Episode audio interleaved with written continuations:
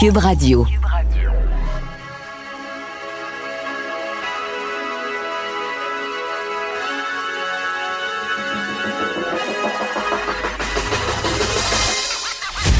Jonathan Trudeau.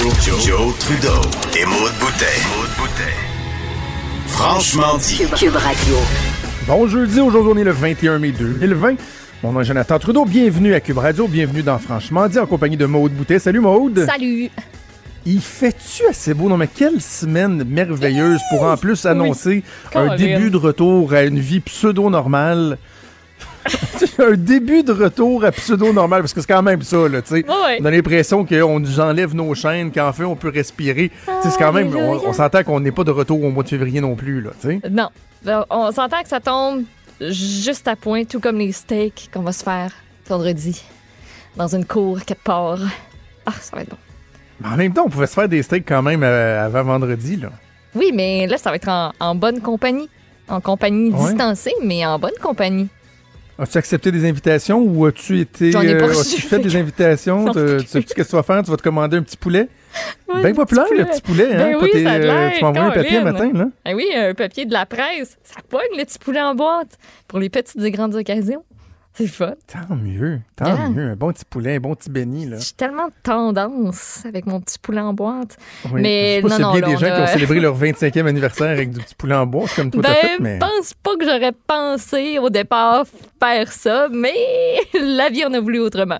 On s'entend que depuis que le, bar- le barbecue est accessible, Barbecue. ouais, le barbecue, Est, accé- est accessible, c'est pas mal juste ça qui se passe. Comme hier là, on dit qu'il faisait beau.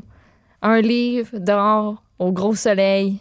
Le barbecue après, manger dehors, penche le parasol parce qu'on a le soleil dans la face puis qu'il fait chaud. Ah. Part la clim pour bien dormir parce qu'il fait chaud. C'est ça le bonheur? Oh, oui. Moi, hier, j'ai pris un, un- un petit coup de soleil en vélo. Oh. Je me suis promené en vélo. J'ai encore euh, battu mon record quotidien, là, 25,5 km d'une shot. Mais là, Ah, tes je suis vraiment en train de me remettre en forme. Mais là, tes records, t'es passé de la marche au vélo, dans le fond. Fait que là, on a de nouveaux records. Exactement. OK, Exactement. parfait. C'est quoi, le, c'est depuis- quoi le but ultime, mettons, que tu t'es, euh, que tu t'es fixé pour te Je te motiver? dirais que mon Parce qu'avoir un but, ça motive. Beaucoup, beaucoup, beaucoup. Ouais. Donner un mon objectif. but, c'est- de, de me mettre à courir. J'aimerais ça alterner entre la marche, le vélo et la course. Parce que c'est comme là, le vélo, Ben ouais. Je peux pas tout le temps rajouter, là, comme de ce temps-ci, j'augmente de 2 à 3 km à chaque fois. Là. Mhm.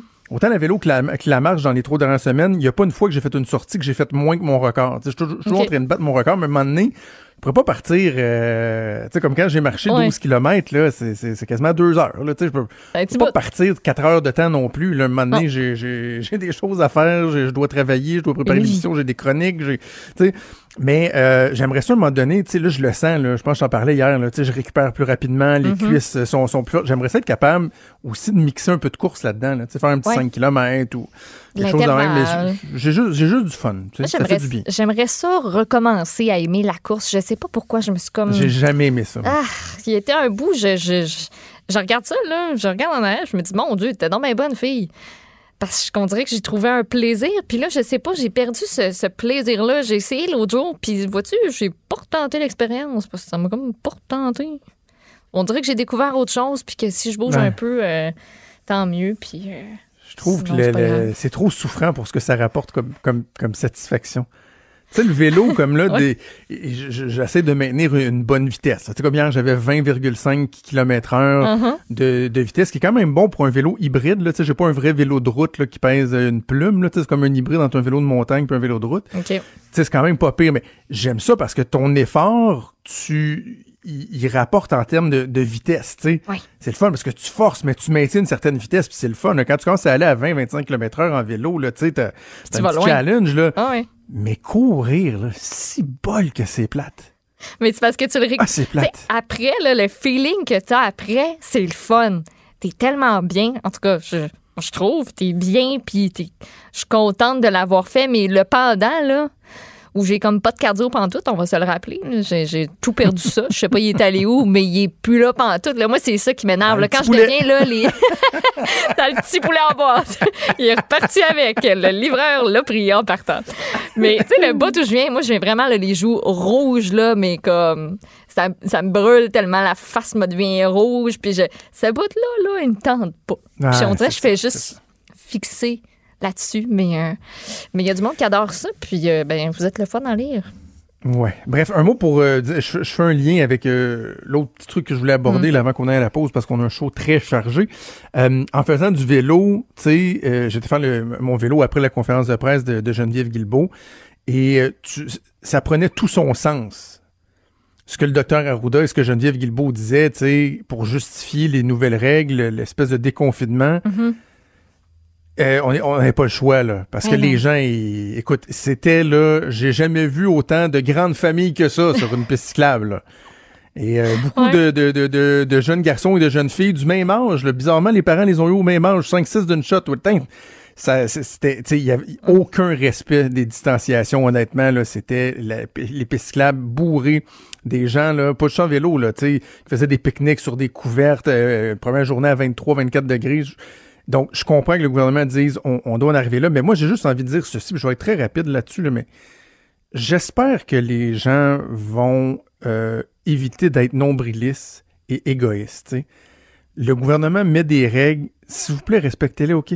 Ouais. Parce que ce serait plate que les gens qui se punissent un peu plus parce qu'ils sont très stricts, si on veut, se privent, ben doivent se priver encore plus longtemps parce que votre indiscipline aura eu des effets néfastes sur notre capacité à déconfiner encore plus, tu sais. Ouais. Ben, je comprends qu'on est tanné, mais soyez, soyez prudents. Là. Tu sais, là, c'est pas 10 personnes, 3 cellules, on maintient les règles, la, la- la distanciation autant que faire se peut. Euh, Respectez ça, s'il vous plaît. C'est c'est tout ce que je dis. Là. C'est c'est comme l'expression que je vais sûrement comme maganer, là, mais tu sais, on, on donne deux pouces, tu prends deux mètres. là. Je suis sûre que c'est pas ça l'expression, là, mais tu sais, on donne tant puis tu prends le double. Là. Un pouce, Ah, un pied. on, com- comprend. On comprend l'affaire. Mais tu sais, c'est- un peu ça. tu sais, C'est de se dire, c'est pas parce qu'on vous donne un peu de lousse qu'il faut que vous étiriez l'élastique au maximum. Parce Exact. que si l'élastique est étiré au maximum, ben Il va nous péter la face. exactement, il faut s'attendre à ça, que ça pète d'en face. Puis c'est pas ça qu'on veut. Voilà, voilà. Alors, on va voir comment ça va se passer dans euh, les prochains mois. En tout cas, il y a eu des bonnes nouvelles au cours euh, des derniers jours. On va d'ailleurs parler de ça au retour de la pause. Bougez pas, on revient. Des débats, des commentaires, des opinions. Ça, c'est franchement dit. Cube Radio. Oh, je suis tellement content de parler à notre prochaine invité, Maud. Parce que... euh, T'as surtout hâte de la voir, je pense. parce que c'est une amie à moi que j'aime beaucoup, euh, mais que j'ai particulièrement hâte de voir. Parce que le fait de la voir, ça veut dire que les salons de coiffure peuvent réouvrir. Ça veut dire que je vais pouvoir recommencer à me faire couper les cheveux sur le sens du monde. Salutations à ma blonde qui a fait une très bonne job, mais quand même, aussi c'est pas vu, sa profession. euh, T'as vu à Salut Bonjour, à TVA, à LCM? Je sais pas, je sais pas, ça m'a trouvé. Peut-être euh, qu'aussi elle a hâte de te voir. Ouais. Bref, elle est euh, propriétaire d'un des salons les plus populaires de coiffure et de barbier à Québec, le salon M Coupe Beauté. Mon ami Michel Carrier qu'on rejoint au bout du fil. Salut Michel. Salut, mon ami, comment ça va? Ben moi ça va bien. Toi comment ça va? Ça doit être la folie. là. Le téléphone doit pas arrêter de sonner. Les- le, le monde doit être en train de virer fou. Là. Ben, moi aussi, je suis en train de virer folle, mais en même temps, c'est positif. Je suis vraiment contente. Je m'attendais pas à une si belle euh, réponse. Ben, en fait, oui, mais non. Tu sais, on sait comme pas, euh, ça va-tu marcher en revenant? Ça va-tu? Mais finalement, écoute, on est dans le jus, puis c'est très positif. hein. Très heureuse. OK. Je veux qu'on prenne un, un pas de recul. On va retourner à, à la fermeture des, euh, des commerces. Ouais. Euh, comment tu as accueilli ça, cette nouvelle? Tu sais, je, je- je te connais, euh, Julie, qui est, Ouais. qui est barbière chez vous, me coupe les cheveux depuis une dizaine d'années. Euh, tu es proche de tes employés. Ça, ça a dû être terrible, toi, comme tu sais, tellement d'autres commerces, du jour au lendemain, de dire, ben, j'ai pas le choix, il faut que je mette la clé dans la porte. Je dois mettre les gens au, chômage. Ça a dû être terriblement difficile pour l'entrepreneur que tu es. Honnêtement, là, ça pleurait dans le salon. Le 18 de mars dernier, les filles partaient avec le cœur gros comme si on n'allait jamais se revoir. Puis, les autres, sont, on ne savait même pas, ils vont-ils avoir une job? Mais finalement, je les ai rassurés. Moi, j'étais correcte financièrement aussi pour, pour faire, pour, pour euh, aller vers, euh, dans, dans cette grande crise-là. Puis, mais il a fallu que je les rassure. Puis, euh, ça a été, euh, ça a été vraiment intense, honnêtement. Vraiment. Ouais. Qu'est-ce que tu as fait pendant ce temps-là? Parce que je t'ai cru un moment donné prendre euh, de tes nouvelles parce que tu es une hyper active. Je me suis dit, elle doit Ouais. capoter, elle doit être en train d'arracher les murs chez eux. Mais euh, tu as, utilisé ce temps-là euh, à bon escient. Tu pas resté les bras croisés. Tu quoi? Tu avais déjà en tête la relance, j'imagine? Moi, je, ah oui, vraiment. Écoute, moi, depuis le 18 de mars, je suis pas fière de le dire, mais je me suis permis quatre jours de congé depuis le 18 de mars. J'étais là sept jours sur sept. Puis le monde me dit, ben voyons donc, ça n'a pas de bon sens. Qu'est-ce que tu as fait dans ton beau salon? Écoute, j'ai eu la chance d'avoir une boutique en ligne. Fait que ça, ça m'a vraiment occupé euh, beaucoup. Puis ça, ça a été super. Puis j'ai aussi euh, offert beaucoup de kits de des ensembles de coloration que j'allais livrer à l'extérieur à mes clients pour pas qu'ils rentrent dans le salon. Le paiement par téléphone. Fait que ça m'a vraiment mis dans le jus. Fait que ça, c'était vraiment génial parce que tu sais que j'aurais pas pu rester chez nous. Euh, avec c'est pas que je veux pas être avec mes enfants, mais c'est sûr que j'aurais j'aurais j'aurais pogné les nerfs. Ça n'aurait pas marché. Puis euh, j'en ai profité aussi pour rénover, j'ai refait mon inventaire, je me suis restructurée, fait que je me sens vraiment prête pour revenir. Vraiment, là. Ça, a été super bien pour moi. Bon, là, tu as vu l'annonce hier du, gouvernement. Est-ce que tu as eu des, euh, des surprises là-dedans? Tu sais, des mauvaises surprises parce que tous se doutaient qu'il y avait des, normes à respecter, ben que ce serait plus comme avant, mais euh, c'est quoi les plus gros défis qui se présentent à toi pour la réouverture en vue du 1er juin? Je vais dire de quoi que les plus gros enjeux qu'on a présentement, ça va être d'apprendre à travailler avec nos visières, nos masques, nos lunettes, là, peu importe qu'est-ce qu'on va porter. Là, on est déjà, nous autres, fait faire des beaux masques MCO Beauté, on a des visières aussi, mais euh, de tout euh, remettre le salon en place. Tu sais comment est-ce que j'aime le monde, ça va être de ne pas pouvoir recoller mon monde, puis de ben ça, va être vraiment des enjeux plates, euh, mais ça va être nécessaire. Mais on est tout en train de mettre en place pour que tout soit parfait puis sécuritaire aussi pour nos clients. C'est ça qui est important. Fait que s'il faut qu'on porte une blouse, un costume, n'importe quoi, c'est plate, mais on va le faire. ça va être bien correct comme ça. Puis tu sais, l'autre enjeu aussi, on a tous nos clients veulent avoir le rendez-vous la première semaine. Là, on a trouvé une solution d'essayer d'ouvrir du lundi au vendredi de 8h à 21h le soir, puis le samedi de 9h à 4h. Fait qu'on a ouvert au maximum nos horaires. Fait que ça, ça va nous aider à, prendre le plus de clients possible. Évidemment qu'il faut qu'on désinfecte en chaque entre mhm. chaque client. Puis tout ça, la vie va avoir changé là-dessus pour nous euh, vraiment beaucoup, mais en même temps, c'est très positif de la propreté, tout ça. Il y a plein de points positifs, je trouve, euh, au COVID, malgré le, malgré tout, malgré les coûts, puis malgré tout. Là. Mais dans le fond, on va fonctionner avec deux équipes. Une équipe qui va travailler de 8 heures le matin à 2 heures l'après-midi, puis l'autre de 2 heures à 9 heures pour pouvoir respecter le 2 mètres, dans le fond, d'avoir des stations de libre entre chacune. Fait que ça va être une autre organisation, mais ça va bien. Et je, je, voyais un moment donné, quelqu'un avait partagé sur, euh, sur ton Facebook une vidéo de quelqu'un qui coupait les cheveux, tu sais, avec une espèce de bulle de plexiglas, puis deux trous pour rentrer les bras, puis c'était sur roulette, puis ça, ça va-tu ressembler à ça, ou ça va être quoi la ben nouvelle réalité du client qui va arriver ou de la cliente qui va arriver? Écoute, moi, tu le sais, je veux, je veux que tout soit parfait et sécuritaire pour mes clients. Mais là, j'ai dit, honnêtement, j'ouvrirai pas s'il faut que je sois pris avec des, des plexiglas autour de moi de même puis de pas être capable de bouger. Je suis bien trop énervée. Moi, rentrer, je vais rentrer dans le plexiglas à toutes les minutes. Mais finalement, euh, tu sais, non, non. Là, ils ont dit que si les clients portent un masque, nous, la visière n'est pas obligatoire. Donc, nous, on a un masque, le client aussi. Mais encore là, ça va être un beau défi de couper des cheveux avec un masque autour des oreilles. Fait que, dans le fond, euh, ça va, il va y avoir plusieurs défis, mais on va tous s'adapter à ça, puis ça va, ça va finir par bien aller dans, dans, dans, dans ça. Mais moi, je pense pas qu'on va être attriqué comme ça, là, à des plexiglas partout. Moi, j'ai la chance d'avoir un grand salon, tu le sais, euh, Jonathan, tu viens euh, souvent.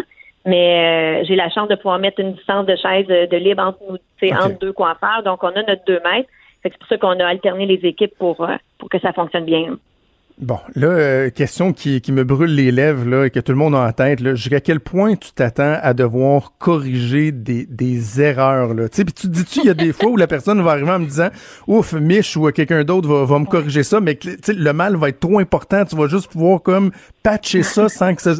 ça, ça va être un défi les premières semaines d'essayer de ramener les coupes de cheveux qui ont été ratées un peu. Là. Vraiment. Mais moi, je pense que le pire, ça va être la coloration. Ah, les gens qui ont été chercher des, des, des colorants à la pharmacie, des affaires dans le même, ils vont vu les, textures de cheveux de qualité épouvantable, horrible. Les coupes, je pense que le monde va s'en être tiré pour pas trop pire. Puis limite, au pire, ça pousse encore un mois, puis le trou va être un peu corrigé, puis on va être capable de repatcher. Mais une mauvaise couleur avec des mauvais produits, là, ça, c'est rough un peu. Là. Ouais. Ouais. Ouais, OK. Est-ce que tu as des. J'en ai eu des, anecdotes. Euh, j'en ai eu des ah anecdotes, par exemple, de clients qui m'ont écrit, euh, mettons, euh, écoute, je la nommerai pas, ma belle Émilie Thériault, hein, mais Émilie, elle m'a écrit un, matin, elle m'a dit, Mich, je capote, il faut que tu me montres comment, fais-moi une vidéo, faut que je, faut que je coupe les cheveux à mon chum. Je dis, Émilie, ça s'apprend pas comme ça, là, je veux dire, c'est quand même mon métier, mais tu sais, je sais pas que je veux pas l'aider, mais c'est difficile pour moi de l'expliquer. Finalement, elle m'a écrit une heure et demie plus tard, elle dit, Mich, je braille de rire, je suis comme, voyons, qu'est-ce qui se passe? Elle dit, écoute, j'ai commencé à dire une heure, puis là, je coupais, je coupais, puis là, c'était pas mon goût, je recoupais, je recoupais. Son chum, il a fini les cheveux avec un coco rasé sa tête. Les enfants voulaient plus y parler. Elle, elle était crampée, son chum était insulté. Écoute, j'ai tellement ri, mais des affaires de même, j'en ai eu plein, là, tu sais, mais c'est ah, drôle. As-tu des filles qui Euh, Vas-y, Maud. je voulais. As-tu des filles qui t'ont écrit, là, puis justement, là, qui se sont vraiment scrappées la tête, puis que tu te dis, là, j'ai quasiment pas le choix de les passer la première semaine parce que ça va vraiment pas, là? Non, pas vraiment. Dans le fond, euh, je te dirais que les gens qui m'écrivent, c'est souvent des amis que j'ai. Fait que sais, souvent, j'étais capable de leur faire des, des ensembles de coloration que j'allais porter à l'extérieur ou des trucs comme ça. Je les dépannais avec des bons produits.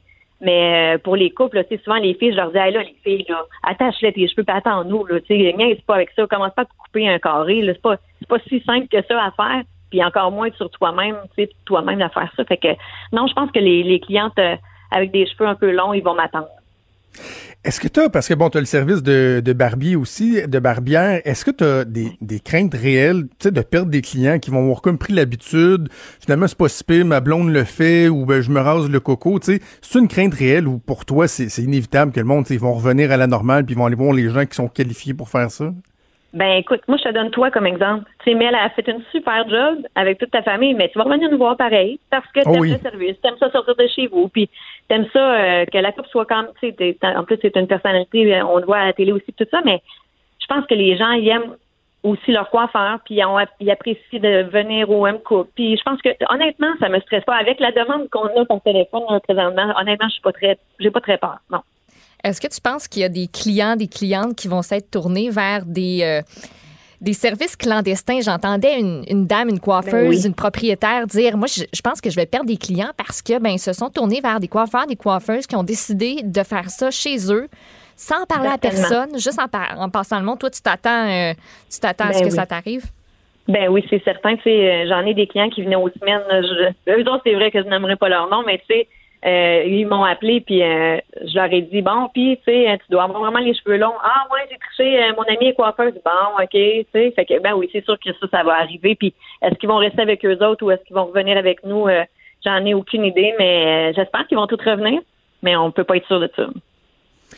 Je veux, euh, je veux parler à, à- à l'entrepreneur euh, en toi. Là, tu, tu parlais des, des nouvelles règles. Bon, euh, une, une chaise sur deux, vous allez euh, modifier les heures d'opération, mais est-ce que euh, il y a des questions qui se posent sur la rentabilité? Parce que là, il y a du matériel supplémentaire à acheter, etc. Est-ce que tu as des craintes à ce niveau-là? Est-ce que tu, tu vas devoir, comme on le disait dans dans dans d'autres médias, être contraint d'augmenter les tarifs? Comment tu vois ça la suite des choses? Écoute, c'est certain que ça a un coût énorme pour nous autres, honnêtement, là, dans le salon, là, c'est ben pour tout le monde là, qui, qui doivent tout refaire. Puis là, il nous parlait d'un uniforme ou peu importe, euh, là, on est là-dessus, là, mais euh, c'est euh, c'est pas aux clients, dans le fond, de payer nos frais, ça c'est certain. C'est sûr qu'il va peut-être avoir une légère hausse, mais tu sais, ça va pas euh, ça va pas euh, être 10 à 15% comme on entend là. euh, Ok. dans les nouvelles, là, ça c'est certain, mais tu sais, juste euh, les visières, les plexiglas qui coûtent une fortune, si on veut, euh, nous autres, j'ai, pas, je suis pas obligée d'en mettre entre mes, mes chaises de coiffure parce que je respecte mon deux mètres, mais je vais devoir en mettre ou mes lavabos parce qu'on est plus co- collés puis on va vouloir les, toutes les utiliser.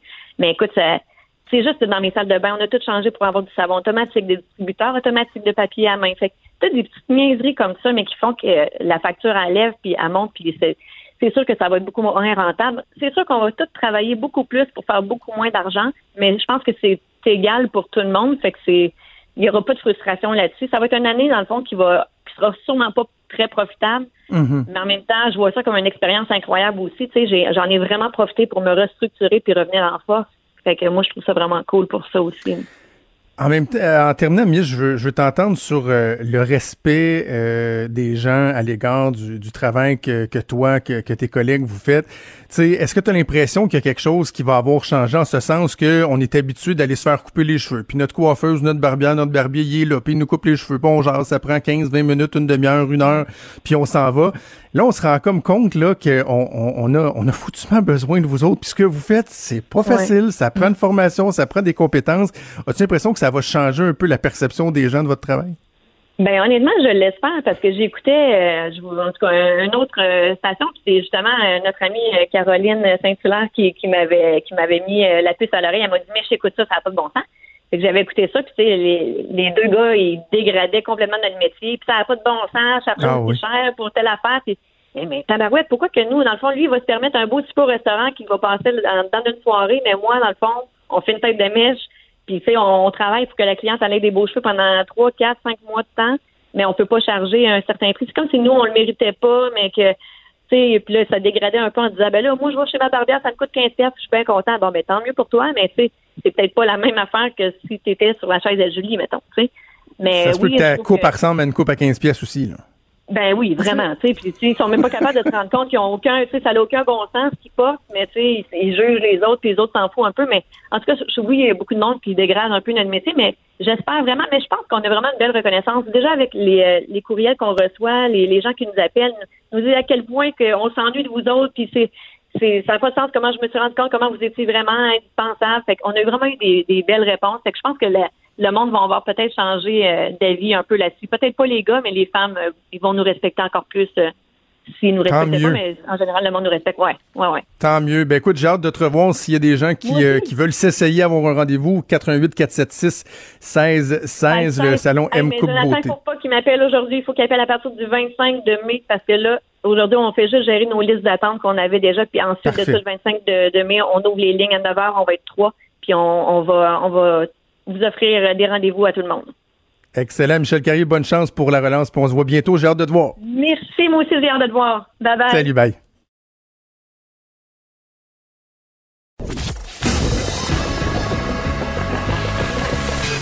Franchement dit.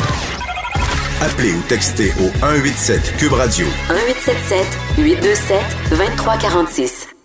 La dernière fois qu'on a parlé à notre prochain invité, c'était le 12 mars dernier. Le temps passe vite, hein. ça fait déjà plus de deux mois. Et euh, on était censé parler de sport, mais on a parlé d'épicerie, on a parlé de de pêche. pêche, Oui. on a parlé de nos placements finaux. on s'était laissé en se disant que on s'inquiétait beaucoup pour euh, nos placements. On va aller prendre des nouvelles euh, de comment ça va justement avec euh, Régent Tremblay, qui est chroniqueur sportif au Journal de Montréal, le Journal de Québec. Salut Régent.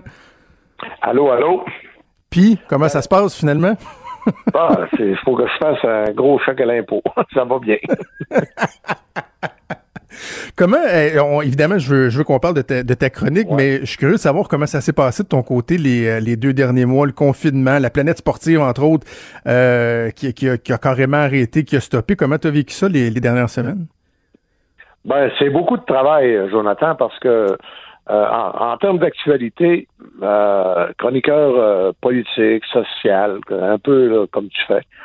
Dire, euh, il reste que même si c'est le 80 de- du temps, euh, c'est le sujet tourne autour de la COVID-19, Ouais. au moins, il y, y en a de l'actualité. Euh, dans le sport, une fois que tu as annoncé qu'il y avait plus de qu'il y avait plus de, de, de, saison de hockey, de baseball, plus de saison de, de, de la NBA, qu'il n'y avait plus de sport, qu'il n'y avait plus de boxe, il n'y avait plus rien. Euh, ça, c'est- je dois dire que ça demande énormément de travail.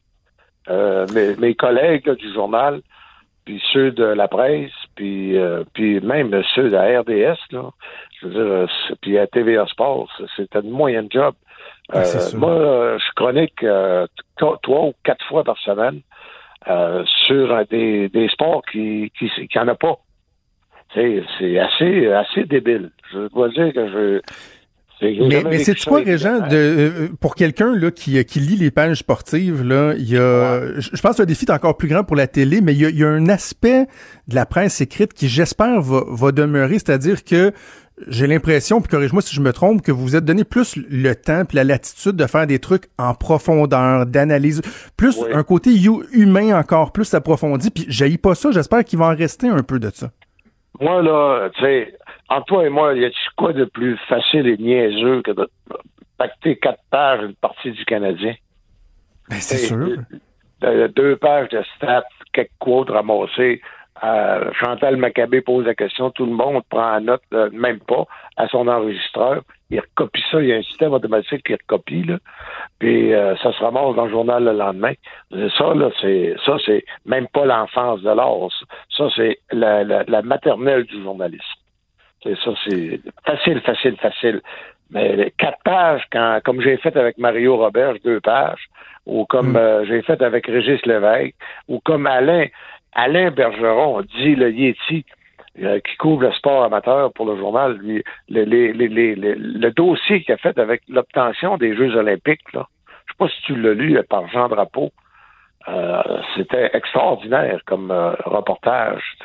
Mais retrouver François Godbout, retrouver les, les témoins qui avaient vécu ça, mais tu sais, quand ça fait 50 ans ou plus 60 ans, euh, l'obtention des de 171, 72, ça fait 50 Mm. ans. Imagine-toi le travail que, que ça représente. L'autre affaire que j'adore, moi, c'est que euh, puis je vais pas arrêter de le dire parce que c'est sûr qu'on communique plus qu'en temps normal entre journalistes là. Le matin, les gars mettent ça sur euh, sur, euh, sur euh, par correspondance là, mettre ça. Bon ben moi je m'en vais m'enligne là-dessus, là-dessus. Tu sais, euh, la- on favorise beaucoup l'écriture plus qu'en temps normal. Mm. Tu sais, puis que pour un columniste là, c'est tough, mais en même temps c'est un privilège. Moi je suis pas pogné pour écrire quatrième tri- le quatrième trio du Canadien. Moi ça m'angoisse tellement de savoir. qui c'est qui va jouer à l'aile droite sur le quatrième trio? Il est juste gros? C'est-tu un power? C'est-tu. Hey! On, on vient, on sent, on vient fou tellement c'est important. Ah ouais, c'est ça. Voilà. Débarrasser de ça, c'est extraordinaire. Bon.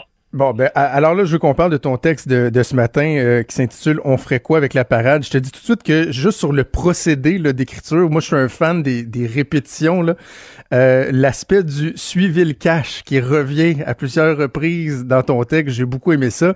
Tu nous livres donc ton, ton analyse du scénario, d'un des scénarios, en tout cas évoqué, l'espèce de tournoi là, avec 24 équipes euh, qui aurait lieu dans, dans les prochaines semaines. Euh, à quel point dans, dans, dans le raisonnement, le cash, l'argent, c'est central dans la, réflexion de Gary Bettman et, de ses collègues. C'est 100 il, a, il se contrefiche des fans. D'ailleurs, il n'y en aura pas. C'est cash, cash, cash de toutes les parties impliquées. Euh, euh, c'est évident. Mais là, je ne sais pas si ça va marcher, mais l'objectif qui n'est pas avoué, mais que tout le monde qui parle avec des gens dans, dans, dans, l'entourage des, ou dans les bureaux de la Ligue nationale, là, les, les gens de mon âge, on, on a gardé les contacts. Parce que les culs qu'on a connus quand il y avait 25 ans, ils sont grand boss, là. C'est que euh, ce qui vise, c'est la, la, la, la- c'est quoi la slot? euh, pas la slot que je veux dire en français, c'est, c'est veux dire la, le- le- la période de temps? la période. La- ce qui vise, 23 c'est la juillet au 8 période. là. Ben, ben oui, parce que euh, NBC a payé c'est 7 milliards pour 3-4 jeux. Autrement dit, c'est sûr que Tokyo, ils ont payé 2 milliards. Et ils sont euh, NBC est pris avec 2 milliards, avec euh, euh, 10-12 heures de programmation qui étaient déjà prévues. Ils n'ont rien d'autre. Puis ils peuvent pas remplacer avec euh, avec d'autres sports. Il n'y a pas de sport. Il n'y a pas. C'est ça. Fait que, puis ils ont un contrat avec la Ligue nationale de hockey. Ça fait qu'eux autres, là, ce qui est l'objectif, c'est quelques jours avant, puis de, de prendre trois semaines, un mois, puis de remplir euh, trois, quatre matchs par jour, ce qui était prévu pour les Olympiques. Ça ferait l'affaire de NBC. La Ligue nationale ramasserait son contrat de TV de, de NBC et elle ramasserait Sportsnet puis TVA Sport. C'est, euh, c'est, c'est pas des pinottes, ça, là. là. T'es au Ben non, c'est clair. des déficits de TVA Sport? Bon, là. Fait que c'est, juste ça qui compte. Puis, euh, j'ai, obtenu, moi, par euh, un informateur, euh, ben, je peux le dire, c'est Stéphane Patry, le président de Tikeo, sport, le promoteur Oui. de, de arts martiaux. Et la quatrième ligne des conditions pour entrer aux États-Unis, déjà en application, c'est si c'est pour des raisons de travail, tu peux rentrer. Je ne sais pas si ça concerne strictement le Canada, cependant. Est-ce qu'un Russe peut y aller, un Finlandais, Suédois, Slovaque, Tchèque? Ça, je ne sais pas. Mais je sais qu'un Canadien, un joueur de hockey canadien, boxeur canadien, qui, qui veut aller aux États-Unis, peut obtenir euh, un droit d'entrée euh, pour des raisons de travail. Fait que c'est ça qui, c'est ça qui ont. Puis au moment où on se parle, là, je te dis, il y a à peu près une demi-heure, j'ai reçu David, mon chic, euh, euh, mon chic représentant euh, du groupe CH, vient de m'appeler là. Pour, pour, euh, est-ce que je renouvelle mes billets de saison pour l'année prochaine ou ben je vais Oh. me rembourser, tu sais? Et ça lâche pas, là. Puis là, il, puis il est correct, il s'appelle David, puis il est vraiment bon. Mais tu sais, euh, évidemment qu'il m'incite à renouveler. Et, euh, les, les billets des parties qui ne seront pas joués, au lieu de me les faire rembourser, il dit on va vous donner un crédit pour l'année prochaine, Ben oui. etc. Mais T'es sûr, toi, qu'il va y avoir du hockey en septembre, 21 000 personnes au Centre Bell? Ben non. Mais pourquoi je paierais? Tu sais, euh, puis en même temps, euh, j'ai des billets de saison depuis euh, 1975. Tu sais, j'ai pas le goût non plus de... Je lis les étiquettes. Puis moi, je- moi, je m'en sers pas. Mais j'ai fait, euh, tu sais, il y a des fois que d'inviter un producteur, euh, ça négocie mieux que d'aller dans son bureau. Fait que, euh, en tout cas, c'est, c'est, c'est, c'est- Mais en même temps, l'autre problème, c'est mettons que le Canadien gagne la coupe. Oui. C'est ce qu'on fait avec la parade? J'ai, puis malheureusement, euh, le pupitre euh, a modifié la suggestion de titre que j'avais fait. Moi, j'ai mis ça au présent. Si le Canadien, Marc, Marc Bergevin nous a toujours dit, une fois qu'on est dans les playoffs, tout peut arriver. T'sais. Fait que là, s'il rentre comme 24e, tu peux-tu rentrer plus cheapo que ça? tout peut arriver. S'il y a une parade, j'ai appelé, moi, j'ai appelé au bureau de Caroline Proux. Il se passe quoi, c'est une parade? On fait comment est-ce qu'on fait la parade? Euh, c'est elle qui l'a annoncé jusqu'au 31 août. Faut donc que la, faut que la coupe se gagne le 2 septembre. Sinon, on est fait en maudit. Et là, Jonathan Guy, l'ancien journaliste du, du journal qui est rendu attaché politique de Caroline Proux, que tu nommes à plusieurs reprises dans ta chronique, euh, il n'y avait pas de réponse, là. C'est pas Jonathan qui m'a répondu. Ah non, ok. Et, euh, non, il a fait appeler un collègue, c'est un rusé, Jonathan. Et le collègue, il m'a dit, il dit, ben, c'est simple. Ils ont le droit jusqu'à 10, trois adresses. La, la question que je me pose là, pour la parade de la Coupe, Régent, c'est est-ce qu'il y a moyen de virer une voiture sur le top en maintenant le 2 mètres de distanciation? À 10, ça, ça prend un gros char. Mais, euh, OK, euh, je veux t'entendre sur euh, oui, oui, l'aspect oui, trois- oui, oui, non, mais excuse-moi, trois de la même adresse en avant. trois de la même adresse eux autres, ont le droit de se coller. Eux autres ont le droit de se coller. À 6, t'es capable de lever un char. Bon. ouais, ouais, euh, petite smart, là, il n'y a pas de problème. Je veux t'entendre sur ce que tu dis, l'aspect du, euh, du, mettons, du 24e rang. Là. Si les Canadiens euh, euh, rentraient par la petite porte dans ce tournoi, dans ce tournoi-là, je lisais hier des gens sur les médias sociaux qui disaient, je- je- même si je suis un fan des Canadiens, je serais gêné de les voir là. Ils n'ont pas d'affaires là. Mais pas en tout. Je veux dire, euh, euh, tu sais, euh, une des grandes, je trouve, un des grands accomplissements de Gary Bettman, puis des propriétaires, c'est d'avoir maintenu la ligne dure. Il y a combien de propriétaires, tu penses, qui, avaient- qui, qui ont demandé de passer à 18, passer à 20, tu sais, parce que c'est tellement payant, les séries éliminatoires, ils ne payent pas les joueurs. Et, Ben oui, c'est ça. euh, a très bien compris qu'en tenant ça à 16 équipes, la course pour une participation aux séries, honnêtement, là, t'es pas obligé d'être un super fan pour euh, triper dans la saison régulière. C'est quand tu es à 3-4 points, puis que là, tu te rapproches de- des séries, puis je pense qu'ils ont réussi à rendre la saison vraiment intéressante. Puis rentrer, autrement dit, regarde, là, quand Seattle va être dans la Ligue nationale dans deux ans, là, euh, tu vas en avoir 50% des clubs, bon, ça va être honorable, ils vont faire les séries, puis il y en a 50% qui feront pas les séries. Et je trouve que ça donne beaucoup de mérite à l'équipe qui rentre dans les séries. Là, à cause de la cas. Mais tu sais pourquoi ils veulent 24 clubs, là? J'espère que tu as compris. Euh, non, Euh, non, vas-y, éduque-moi. Bon. As-tu remarqué les, parmi les six supplémentaires qui rentreraient dans le marché de New York avec les Rangers, Ah, dans le marché de Chicago avec les Blackhawks, dans le marché de Montréal avec les Canadiens?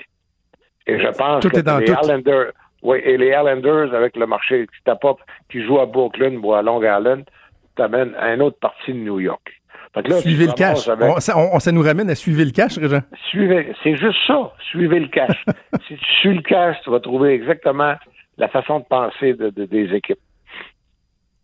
En tout Ben, cas, écoute, c'est, Régent, euh, c'est toujours un, un immense euh, plaisir. Malheureusement, on n'a pas le temps de parler de, de politique. Quoi que tu as déjà dit que tu aimais ça me parler, mais pas tant quand, quand tu m'entendais parler de politique. Fait que je suis pas Ah, sûr que c'est une toi, bonne idée qu'on parle du référendum. Non, non, mais toi, t'es un fédéraliste, là, euh, épouvantable, là, mais. Non, je suis rendu fédéralisme non. mou. Je suis T'es rendu au rendu fédéralisme. On en a parlé beaucoup à la joute là, sur, euh, sur mon, mon ambivalence. Là. On sait jamais, on sait jamais. Ben, moi, le jour où tu vas me dire quelle langue parle Justin Trudeau, je te jure, on va voter libéral fédéral.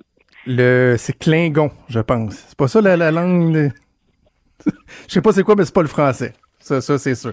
Hey Réjean, j'invite les gens à lire euh, tes textes dans, dans, le journal ce matin. Le rêve brisé d'une équipe Québec et euh, on ferait quoi avec la parade dont on vient de parler?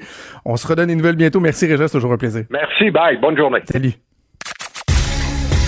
Vous écoutez Franchement dit.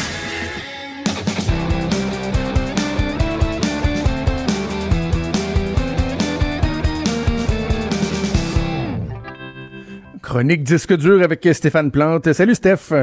Salut. Bon, nos bonnes habitudes sont jamais bien, bien loin. Bien des choses sont chamboulées avec la COVID, mais usuellement, le jeudi, c'est euh, trois nouvelles sorties que tu analyses pour nous. Et euh, on revient à cette bonne habitude-là aujourd'hui. Oui, et je suis à fond dans la thématique panier bleu, mais c'était pas euh, nécessairement le but. J'étais pas en mission, mais ça a donné comme ça quand même trois albums, euh, trois bons albums qui sont sortis. Euh, c'est sûr, je vais encourager les artistes d'ici qui produisent la musique euh, en ces temps difficiles, mais ça a donné comme ça. Je suis assez, assez content d'ailleurs. Premièrement, uniquement pour toi de Marat Tremblay. on l'associe plus à des trucs folk habituellement, mais là, j'ai entendu quand même des, des échos de pop 80 à la française. Je ne sais pas si c'était un choix conscient. On a voulu faire des clins d'œil. On va écouter d'ailleurs la chanson très bien nommée Paris.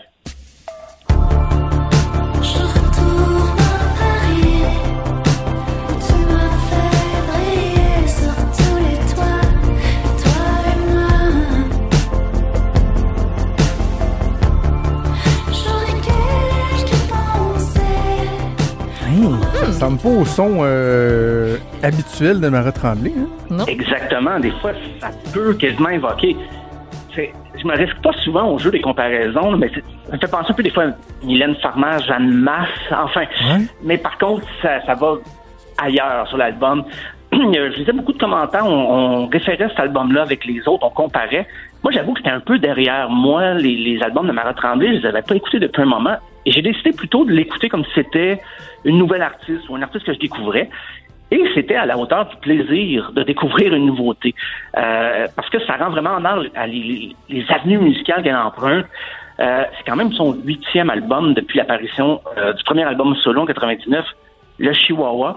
Et là, j'avoue, quand j'ai vu l'écart qu'il y avait, j'ai triché. Je suis allé réécouter Le Chihuahua pour voir l'étendue, effectivement, c'est tout un voyage. C'est certain que j'ai pas réécouté le, Chihuahua aussi souvent que j'ai écouté uniquement pour toi, mais euh, on voit là maintenant, on est plus dans les, voix éthérées, les guitares planantes. C'est pas du gros rock, c'est plus introspectif. Et le pacing, l'album, l'ordre des chansons, je sais pas encore là si c'était voulu, mais ça va toujours où on s'attendait pas. Euh, pas. Pas dans le sens que c'est illogique, au contraire, ça se tient très bien, mais c'est comme s'il voulait nous amener là où on n'était pas dans nos pantoufles, nous faire sortir un peu de notre zone de confort. Et euh, notre au passage, son fils qui joue de la batterie, euh, toujours accompagné d'ailleurs d'Olivier Langevin aussi à la guitare, qui est arrangeur de l'album, si je ne m'abuse. Euh, dans les chansons acoustiques, souvent, habituellement, on veut rien perdre des paroles. Ici, ça plane tellement que c'est l'ambiance sonore qui vient nous chercher. Très 70s, par moment, vraiment, années 70. Fait qu'il faut réécouter des fois pour bien saisir les paroles. On va entendre un extrait, Je reste ici.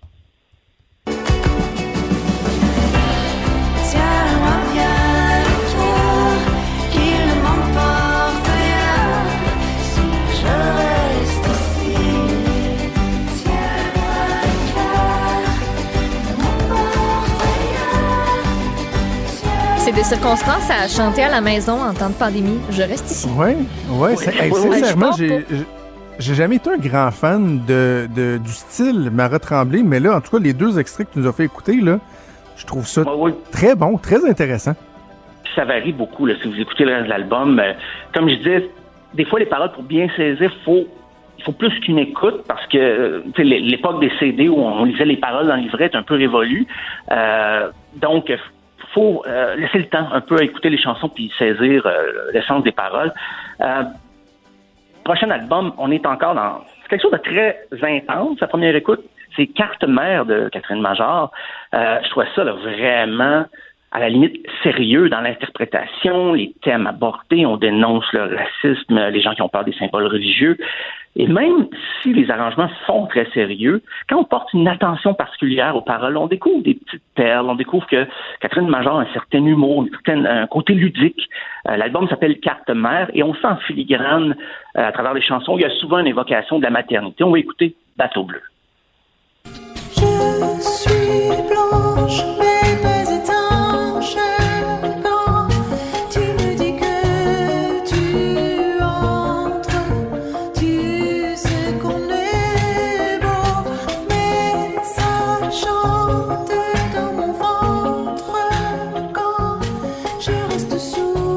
T'aimes ça? T'apprécies-tu ou... Euh? Ben, j'apprécie bien les mots, on les entend très bien, c'est sûr. les transitions entre les pièces, il euh, n'y a, pas les, fameux fade-out. Je, je, sais qu'on en entend de moins en moins, mais on dirait qu'il y a des transitions, les pièces s'enchaînent comme si tout l'album devait être une unité. Donc, ce que je fais souvent, moi, c'est que j'écoute l'album dans le sens qui est proposé et je réécoute en, random, comme on dit en bon français. Et, mais ça en lecture aléatoire. En voilà, lecture aléatoire. Euh, quand je sais qu'il y avait un peu d'humour, j'écoutais ça, puis il y a des petits jeux de mots qui passent comme ça. Euh, on parle d'alcool par moment, et elle, elle dit euh, quand la bouteille s'occupe de vodka. Je fais ah ok, bon. Oh, vodka, vodka. On parle d'événements malheureux en rapport justement au racisme, mais elle parle d'un vendredi malsain. Je fais, ok, il y a quand même une belle recherche. Euh, même une recherche non seulement, bon, là, j'évoque des jeux de mots, mais dans la sonorité, un souci de rendre les phrases harmonieuses. Euh, ce qu'on m'a dit souvent, c'était des albums beaucoup plus intimistes, piano dépouillé. Ici, c'est les claviers là, qui prédominent, les rythmes programmés, mais mélangés avec un peu de musique classique. Il y a d'ailleurs une pièce instrumentale euh, avec des violons, tout ça, et ça vient, ça clash pas tant que ça avec les synthétiseurs il y a quand même une pièce un peu plus rythmée, parce que des fois, je cherche un single, j'avoue, je ne dirige pas un, étiquette de disque, mais j'ai un peu cette habitude-là. Et je l'ai trouvé dans la pièce Moi non plus. Ne dépasse pas la chaîne,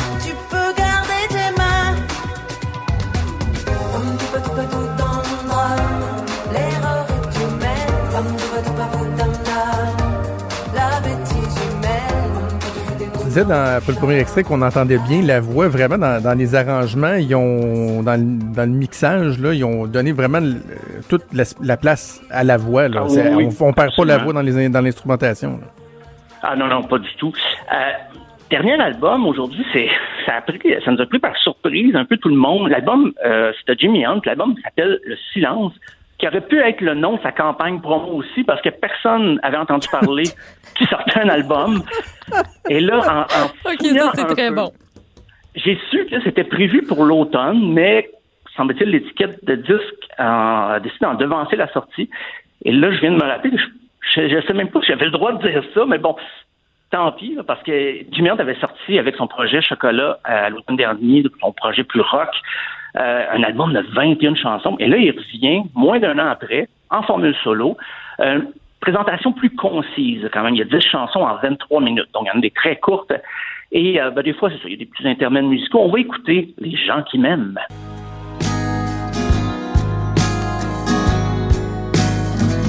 Les gens qui m'aiment sont innombrables. Je suis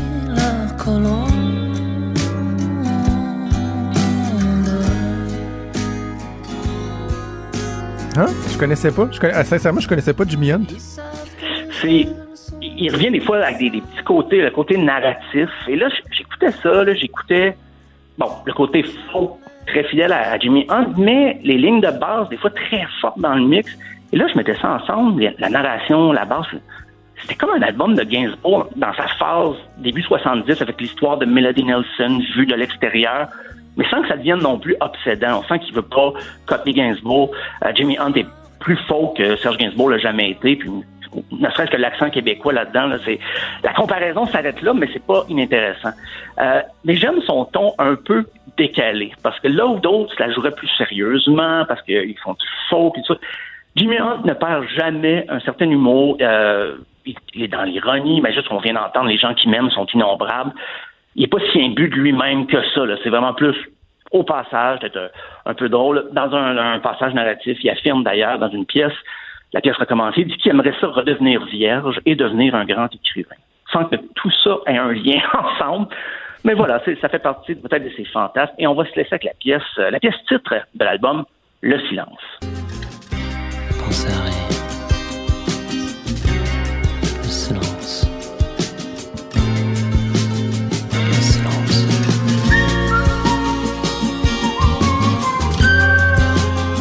Oh, oh, oui, on, revoit des, on voit des influences françaises à la Gainsbourg et tout ça. Tout à fait. Ah, oui, absolument. Et c'est donc c'est un album surprise que voilà, c'est il n'y a pas de spectacle de prévu pour les circonstances qu'on connaît, mais je pense qu'il n'y a pas fait de spectacle quand Chocolat a sorti l'album à l'automne. Donc j'ai pas l'impression que qui va faire la, une quelconque tournée de, de salle avec des mesures euh, d'hygiène sécuritaire, quelque, aucune idée. Je sais pas, ça a sorti, personne ne l'avait vu venir, mais c'est une belle surprise quand même. On va pas bouder notre plaisir. Alors, Jimmy Hunt, Le Silence, euh, tu nous as également parlé de l'album Carte Blanche de Catherine Major. Et moi, celui qui, euh, qui a le plus piqué ma curiosité, c'est uniquement pour toi, de euh, Mara Tremblay. Un gros merci, Steph. On se reparle bientôt. À bientôt. Franchement dit. Jonathan Trudeau. Et Maude Boutet. Appelez ou textez au 187 Cube Radio. 1877 827 2346. Cube Radio. Cube Radio. On parle beaucoup des effets de la COVID sur euh, les individus. Euh, après ma barre, là, euh, tout un chacun des contribuables qui ont perdu leurs emplois, évidemment, l'importance de les aider. On en parle aussi, on parle des impacts au niveau des entrepreneurs, des entreprises, des gouvernements gouvernement du Québec, gouvernement euh, fédéral, la crise des finances publiques, mais je trouve qu'on parle peu des municipalités. Pourtant, les impacts sont catastrophiques pour les municipalités. Selon une récente euh, étude de l'Union des municipalités du Québec, on parle d'une perte, d'un manque à gagner de 852 millions à 1,2 milliard de dollars. Une perte que devront absorber les municipalités québécoises d'ici la fin de l'année en cours. On va en discuter avec euh, la présidente de l'Union des municipalités du Québec, Madame Suzanne Roy, qui est au bout du fil. Madame Roy, bonjour. Bonjour. Euh, tout d'abord, félicitations pour, euh, pour votre euh, élection. Je souligne aux gens que vous avez déjà été présidente de l'UMQ de 2014 à 2016. Ensuite, il y a le maire de, Sherbrooke, puis un certain Alexandre Cusson, maire de Drummondville, qui vous avait succédé. Vous, aviez repris l'intérim suite au départ de, de M. Cusson. Et là, hier, vous avez été réélu pour un nouveau mandat. Je regardais dans l'historique de l'UMQ. Sauf erreur, c'est la première fois que quelqu'un revient après quelques années pour un, deuxième mandat. Comment, comment on l'explique? Sais-tu qu'en ce moment, personne voulait la job étant donné la, situation? J'espère bien que non. Mais euh, non, je pense que justement, étant donné cette situation exceptionnelle et que j'étais déjà au fait de tous les dossiers et que je connaissais très bien le monde municipal euh, sous tous ses angles, mes confrères, mes consoeurs mon domaine. Je n'étais pas candidate, ne je n'ai pas sollicité à la base ce mandat supplémentaire, mais, mes confrères et mes consoeurs m'ont demandé d'accepter euh, de prendre ce mandat pour l'année qui s'en vient. Je suis curieux, avant qu'on parle des effets de la crise, là, vous êtes bon euh, mairesse de, Sainte-Julie. Euh, est-ce que ça vient avoir un impact important sur la capacité d'un élu à gérer sa ville euh, lorsqu'il y a des fonctions aussi importantes que, que, celles de l'UMQ. Pour avoir travaillé au ministère des Affaires municipales lors de mon passage en, politique, on est à même de constater à quel point c'est un travail euh, fort important, la présidence de l'UMQ, de la FQM, jusqu'à quel point des fois on a le sentiment que notre ville, on la met un petit peu de côté en gérant l'ensemble des villes du Québec? Il faut surtout pas faire ça. Ce serait une erreur majeure, à mon avis. Euh, au contraire, ça prend une bonne santé, je vous dirais d'abord, une capacité de travail et une santé extraordinaire pour pouvoir le faire. Mais il est tout aussi important et, je pense que ce que j'ai le plus apprécié quand j'ai terminé mon mes deux mandats euh, à l'Union des municipalités, c'est que les gens me disaient qu'ils n'avaient pas senti l'absence. J'étais toujours aussi présent, je voyais mes dossiers. J'ai bien sûr un conseil municipal très actif, très dévoué euh, et une administration qui travaille bien. Donc, euh, je peux vous dire qu'on ne, on ne doit surtout jamais délaisser notre première fonction qui est celle d'être maire de notre ville. D'ailleurs, je dis toujours, c'est d'abord et avant tout mairesse de Sainte-Julie. Oui, c'est pour ça que je voulais prendre la peine de, de le mentionner. J'ai une sensibilité pour ça. Puis en vous présentant, j'avais oublié de le dire. Alors c'est pour ça que je voulais revenir là-dessus et prendre le temps, prendre un instant pour, euh, pour, euh, pour en discuter. Euh, je disais donc d'emblée, selon une étude que vous avez effectuée, on parle de 852 millions à 1,2 milliard de dollars les pertes financières pour les municipalités d'ici la fin de l'année. Comment on explique ces, ces, ces, ces pertes-là? Le, le, gros du problème, il est où? Ben, 57% vient du transport collectif. On le sait, c'est une mesure essentielle, donc, où on a vécu une perte d'achalandage majeure, où on a vécu aussi des normes sanitaires qui ont fait que, bon, les gens euh, entraient par l'arrière, donc il n'y avait plus de paiement de titres, donc des pertes importantes à ce niveau, au niveau du transport collectif. On parle là euh, de 57% donc de 550 millions à 670 millions juste pour le transport collectif. Donc, c'est extrêmement important et on sait qu'il y aura aussi un impact peut-être moins important, mais qui a encore un impact en 2021. Donc ça, en termes de finances publiques des municipalités, c'est gigantesque, mais le 47 restant, bon, on parle évidemment des droits de mutation, des permis de construction, vous l'avez bien mentionné, hein, les individus sont touchés, les entreprises mmh. sont touchées. Donc, euh, avec la fiscalité municipale telle qu'on la connaît au Québec, à 70% sur l'impôt foncier, ça a un impact direct dans les coffres des municipalités. Corrigez-moi, Mme Roy, si je me trompe, mais ce qui fait mal pour le, transport collectif, c'est euh, euh, l'absence d'économie d'échelle. C'est-à-dire que le service, les municipalités doivent quand même l'offrir, donc il coûte aussi cher qu'il coûtait à opérer, sauf que les revenus sont plus là. Il y a certains aspects ou certains services qu'on peut dire, bon, ben, euh, il y a plus de revenus, mais en même temps, le service est plus offert, donc bon, ça, ça, s'annule ou presque. Mais dans le cas du transport collectif, c'est que les frais fixes sont, sont immenses et les revenus sont plus au rendez-vous. Effectivement, on prend l'exemple des activités de loisirs qu'on a annulées. Bon, ben, dans certains cas, revenus dépenses, ça c'est ce qui valait ou presque. Mais quand on arrive dans le transport collectif, un, euh, il y a déjà des contrats qui sont en vigueur. On a quand même diminué, je vous dirais, euh, de 75% dans le cas des trains et de 50% dans le cas des autobus. Donc, on a diminué la fréquence, mais il est sûr qu'on on le considère comme un service essentiel. Alors, si nos gens doivent se rendre, par exemple, pour aller travailler, certains vont commencer, doivent prendre le transport à 7 heures, d'autres à 9 heures. Donc, on ne peut pas dire qu'il y aura un, seul autobus qui passera entre les deux. Ça ne peut pas fonctionner. Donc, on a diminué au maximum, mais il faut offrir le service minimum pour s'assurer justement qu'on pouvait offrir tous les autres services essentiels. Comment vous allez faire pour, euh, pour y arriver? Comment les municipalités vont, vont, euh, vont s'en sortir? Parce que c'est un fait que je pense que bien des gens euh, ignorent, mais vous n'avez pas le droit de faire des déficits, là. Contrairement euh, au, gouvernement fédéral, au gouvernement du Québec, les, villes n'ont pas le droit de faire des déficits. Comment vous allez faire pour euh, boucler le budget à la fin de l'année, faire le budget de l'année suivante? Effectivement, c'est un problème majeur celui de ne pas faire des, déficits, mais plus que ça, parce que la fiscalité municipale, même si elle nous permettait de faire des déficits, c'est toujours à 70% l'impôt foncier. Donc, c'est pas un impôt qui est nécessairement équitable. Il tient pas compte si tu es riche, si tu es pauvre, si tu as les moyens, si tu pas les moyens, si tu as perdu ton emploi, si tu pas perdu ton emploi, puisqu'il est basé sur l'impôt foncier. Alors, à ce niveau-là, notre fiscalité fait qu'on doit recourir à de l'aide du gouvernement du Québec ou du gouvernement fédéral et où, je devrais dire, parce que quand je pense au transport collectif, je pense que les deux autres niveaux de gouvernement doivent grandement contribuer à ce gouffre financier qu'on vit avec le transport collectif. Et on a déjà, ben, le premier exercice qu'on a fait, je dois vous le dire, c'est qu'on est tous retournés dans nos propres budgets pour couper beaucoup de dépenses. On a demandé à tous les départements, tout ce que vous pouvez couper dans l'année, faites-le. Tout ce qui n'est pas essentiel, on va tenter de le tasser pour justement pouvoir euh, supporter cette pression financière qui est extrêmement importante. Quelles sont les pistes de, de solutions, euh, Madame Roy? Parce que je voyais, bon, vous avez mis euh, deux communiqués qui, exigent un nouveau partenariat, un de façon plus globale avec les municipalités, l'autre qui est spécifiquement pour le transport collectif. Est-ce que vous voulez, par exemple, réouvrir le pacte fiscal actuel ou ça prend quelque chose en parallèle de ça? Est-ce que quelle piste de solution vous identifiez? Je pense qu'il faut vraiment le traiter en parallèle. Bon, il y a un pacte fiscal, on vient de le signer, ça fait à peine un an. Alors, même ce pacte fiscal-là, hein, comme on est allé chercher euh, l'équivalent de la plus-value d'un point de TVQ, il y a moins de ventes, il y a moins d'économies, donc on va doublement être impacté aussi à ce niveau-là.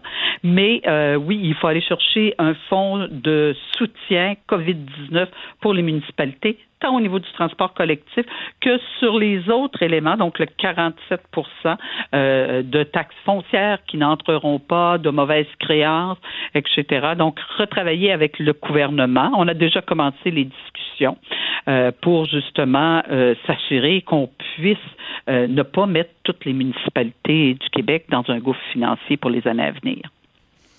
Est-ce que vous sentez l'ouverture de la part du, euh, gouvernement? J'imagine que vous avez eu l'occasion d'en discuter avec la, ministre euh, Laforêt, ministre des Affaires euh, municipales. Est-ce que est-ce qu'ils sont ouverts à vous aider? Oui, on travaille en collaboration avec le gouvernement. D'ailleurs, on est là depuis le premier jour. Hein, à partir euh, de la crise sanitaire, là, toutes les villes se sont retournées pour soutenir leurs organismes et tout ça. On a toujours été présents et, là, le gouvernement euh, comprend bien euh, ce qu'on nous dit, comprend bien la situation des villes du Québec. Ils sont en train de regarder, évidemment. Mais quand on parle des villes au Québec, c'est toujours un peu compliqué, hein, parce qu'il y a le fédéral. on disait traditionnellement qu'on était des créatures du Québec. Maintenant, on dit qu'on est des gouvernements de proximité. Mais même si on est devenu des gouvernements de proximité, euh, ça fait encore des débats constitutionnels par où doit passer l'argent. Nous, ce qui nous importe, c'est que l'argent doit retourner aux villes parce que sinon, mais c'est le citoyen, c'est les entreprises. Et comme vous le disiez au début de l'entrevue, ils sont déjà eux, avec des problèmes financiers importants. Donc, euh, de là l'importance qu'on travaille rapidement et qu'on donne des enlignements parce que les municipalités devront aussi être au rendez-vous pour la relance économique du Québec. On ne peut pas penser à une relance économique dans toutes les régions du Québec si, à la base, les municipalités ne sont pas partie prenante. Mais êtes-vous, je sais que l'UMQ, puis bon, l'FQM aussi, qui représente les, municipalités de plus petite taille, vous, vous, vous souhaitez marcher main dans la main avec le gouvernement, collaborer, mais je reviens sur l'aspect, les relations avec le, fédéral, le provincial, le fait que le gouvernement fédéral n'a pas le droit de verser directement de l'argent aux municipalités. Puis, êtes-vous tanné, exaspéré des fois de l'espèce de tataouinage qu'il peut avoir en ce sens-là? Puis je prends l'exemple du, logement social. Vous avez adopté une résolution euh, à cet effet hier. Il y, a de l'argent qui traîne parce que le fédéral s'entend pas avec le, Québec pour la façon de répartir les sommes. Pendant ce temps-là, les municipalités ont les, ont les mains liées, peuvent pas rien faire, peuvent pas avoir comme interlocuteur direct le gouvernement fédéral. C'est un, peu un niaisage, ça, non? Ah oui, c'est le meilleur exemple. Quand vous parlez, là, c'est 1 milliard 400 millions qui, depuis 2016, est pas dans les logements sociaux au Québec. Alors, on parle de crise de logement, on parle de difficultés pour des clientèles qui sont moins bien nantis, mais cet argent-là, actuellement, là, moi, je dis souvent, elle est sur la rivière euh, Outaouais, là, entre Ottawa et, euh, Gatineau, et euh, elle descend pas, elle descend pas pour aider les gens, et oui, pas que quelquefois, on est souvent irrité par cette situation, mais ça fait partie de notre quotidien justement, et en poussant sur les deux gouvernements pour leur dire, écoutez, là, il y en a là de l'argent, là, il y a des besoins, il faut que ça cesse les discussions et qu'on soit plus efficace. En terminant, Mme Roy, juste revenir sur un aspect parce qu'on a parlé de, la chute euh, drastique des revenus, mais c'est accompagné d'une augmentation des dépenses. Je Je suis pas certain que les, gens sont à même de, de, de, comprendre ou de, de, figurer en quoi euh, la, la situation actuelle vient augmenter les dépenses des municipalités. Pouvez-vous nous l'expliquer? Ben, je vais vous donner juste un exemple, par exemple, les services des incendies. Alors, évidemment, dans le cadre d'une pandémie, il faut mettre un plan de contingence, s'assurer que s'il y a de la contamination, on se ramassera pas avec la moitié de nos pompiers qui seront pas disponibles. Donc, il faut revoir les façons de faire. On a dû adapter en termes sanitaires, soutenir nos organismes. Dès la première journée, ça a été le premier élément, ça a été les banques alimentaires, soutenir nos organismes pour pouvoir les aider. Donc, immédiatement, c'était des coûts supplémentaires qui étaient engendrés. Juste la gestion des déchets. On n'aurait jamais pensé ça, mais tout le monde en confinement se sont mis à faire du ménage. et ce sont des tonnes et des tonnes de déchets supplémentaires que nous gérons maintenant et nous payons à la tonne. Alors, vous comprenez, si c'est l'accumulation dans une maison de cinq ans euh, qu'on nous envoie d'un coup, euh, en récupération, euh, dans les différentes gestions des matières résiduelles, mais ça va avoir un impact hyper important sur notre facturation à la fin de l'année. On a vu, là, sincèrement, ça a été une, une surprise, je vous dirais, de voir à quel point le tonnage a augmenté. C'est très drôle ce que vous dites parce que cet après-midi, je m'en vais à l'éco-centre euh, vider euh, un trailer plein euh, du ménage du garage d'accumulation de 5 ans que j'ai fait. Tout le monde a fait son ménage en confinement. voilà, voilà. Suzanne Roy, vous êtes d'abord avant tout mairesse de Sainte-Julie, présidente de l'Union des municipalités du Québec. On va espérer que ça débloque rapidement parce que c'est des problématiques fort importantes que les municipalités ont devant elles. Merci beaucoup. Nous avons parlé. Bonne chance pour la suite. Ben, ça me fait plaisir. Bonne fin de journée. Merci. Au revoir. Il est franc et nuancé. Jonathan Trudeau. La politique lui coule dans les veines. Vous écoutez Franchement dit. Les annonces effectuées hier, Maud, ont euh, rendu bien des gens heureux. On a parlé à Michel Carrier du salon M Coupe Beauté, bon, euh, les physiothérapeutes, euh, bref, plusieurs, plusieurs services, mais il y a quand même des des laissés pour compte.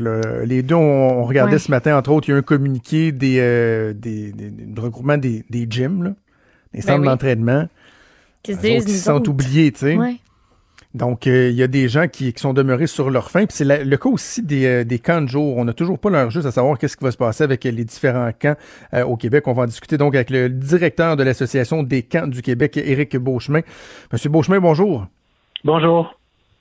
Le temps commence à presser. Là. Je lisais dans, dans votre communiqué, là, il faut que vous ayez l'heure juste sur ce qui sera permis, sur euh, l'accompagnement qu'on va vous offrir et tout ça. Dans les prochains jours, là, ça urge si on veut pouvoir organiser la prochaine saison. Euh, oui, ça urge. On attend toujours de façon une réponse qui nous autoriserait à opérer, mais avant ça, ça urge de savoir si on va avoir un soutien financier au rendez-vous. Parce que nous, on vient de conduire un sondage auprès de nos membres, qui sont des OBNL et des organismes privés qui opèrent 75% des sites de camp au Québec. Puis, ben, il y en a 70% qui nous disent qu'ils n'opéreront pas dans les contextes actuels s'il n'y a pas une aide au rendez-vous. Alors que dans la mesure où il y aurait une aide, ben là, 85% sauteraient dans l'aventure.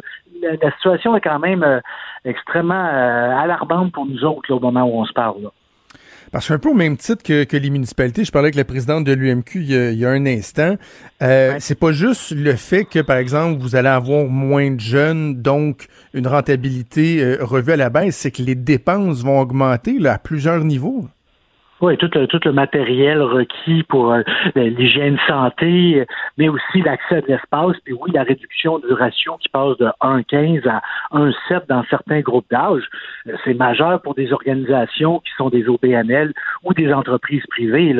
Euh, on est on est à décider est-ce qu'on va faire un petit déficit en opérant pas ou un immense déficit en opérant? Euh, la question se pose pas si longtemps que ça parce que ce qu'on veut aussi c'est qu'il y ait des camps l'été prochain. on veut pas que euh, actuellement nous là c'est 33% de nos membres qui nous disent que le spectre de la faillite est là là s'il n'y a pas une aide immédiate annoncée en support tant à ceux qui vont opérer à ceux qui opéreront pas, parce qu'on est en train, là, je sais qu'on parle de camp de jour, on est en train de perdre nos camps de vacances aussi un peu dans l'histoire. Plusieurs ont déjà annoncé leur fermeture. Il va falloir les soutenir. C'est, la CEPAC des enfants, cette affaire-là. faut pas laisser tomber ça. C'est ça, donc vous l'identifiez comme il faut. Dans le fond, il y, a, deux cas de figure. Il y a ceux qui veulent ouvrir euh, cet été, mais qui doivent avoir, qui doivent qui, ont besoin d'un coup de main pour offrir les services. Et il y a ceux qui vont avoir besoin d'un coup de main pour attendre à la prochaine saison à 2021. Tout ça mis ensemble, est-ce qu'on a une idée de, de, la hauteur de l'aide qui est nécessaire pour que tout le monde puisse garder la tête en dehors de l'eau? Oui, nous autres, le chiffre du pire scénario, on l'a mis à 33 millions. Là. Mais ça, c'est vraiment un chiffre pour assurer tant la survie des organisations qui opéreront pas, que pour s'assurer, parce qu'on sait que les attentes sont élevées, qu'on va livrer le service avec un maximum de places de camp de ouvertes cet été. Ça, je pense que c'est ça. L'autre enjeu qu'il y a dans ce montant-là, c'est les organisations qui opéreront pas. On est bien conscient qu'à l'heure actuelle, leur situation financière est extrêmement précaire. Puis il y a des parents qui vont peut-être perdre leur dépôt dans ça. Euh, puis ça, il y en a pour plusieurs millions de dollars. On veut s'assurer que les parents revoient la couleur de leur argent. On connaît la situation financière actuelle des familles. Euh, c'est précaire. Ben, on, veut être capable de remettre cet argent-là comme, comme il faudrait que ce soit fait si les programmes n'ont pas lieu dans votre cas, c'est qui votre interlocuteur euh, ou interlocutrice au gouvernement? Est-ce que vous avez euh, de l'écoute? Sentez-vous que ça, que ça chemine? Écoutez, ça, ça, a très bien cheminé depuis le début. On a tout de suite rencontré Isabelle Charret dès le début de la crise, puis on faisait partie de l'équation de la suite des choses, même de la relance économique. Hein. On, veut que tous les travailleurs prennent la, route du bureau bientôt. Ben, cet été, c'est nous qui sommes la solution à ça. Fait que oui, on a créé, on a, on a rédigé un guide qui a été approuvé par la direction de la santé publique pour la relance des camps de jour. Mais là, on est rendu à l'étape où il va falloir qu'il y ait un engagement gouvernement? Est-ce que ce sera le ministère d'éducation de qui on relève, nous, du ministère des Affaires municipales, quelque chose de conjoint de ces gens-là pour venir supporter notre opération cet été?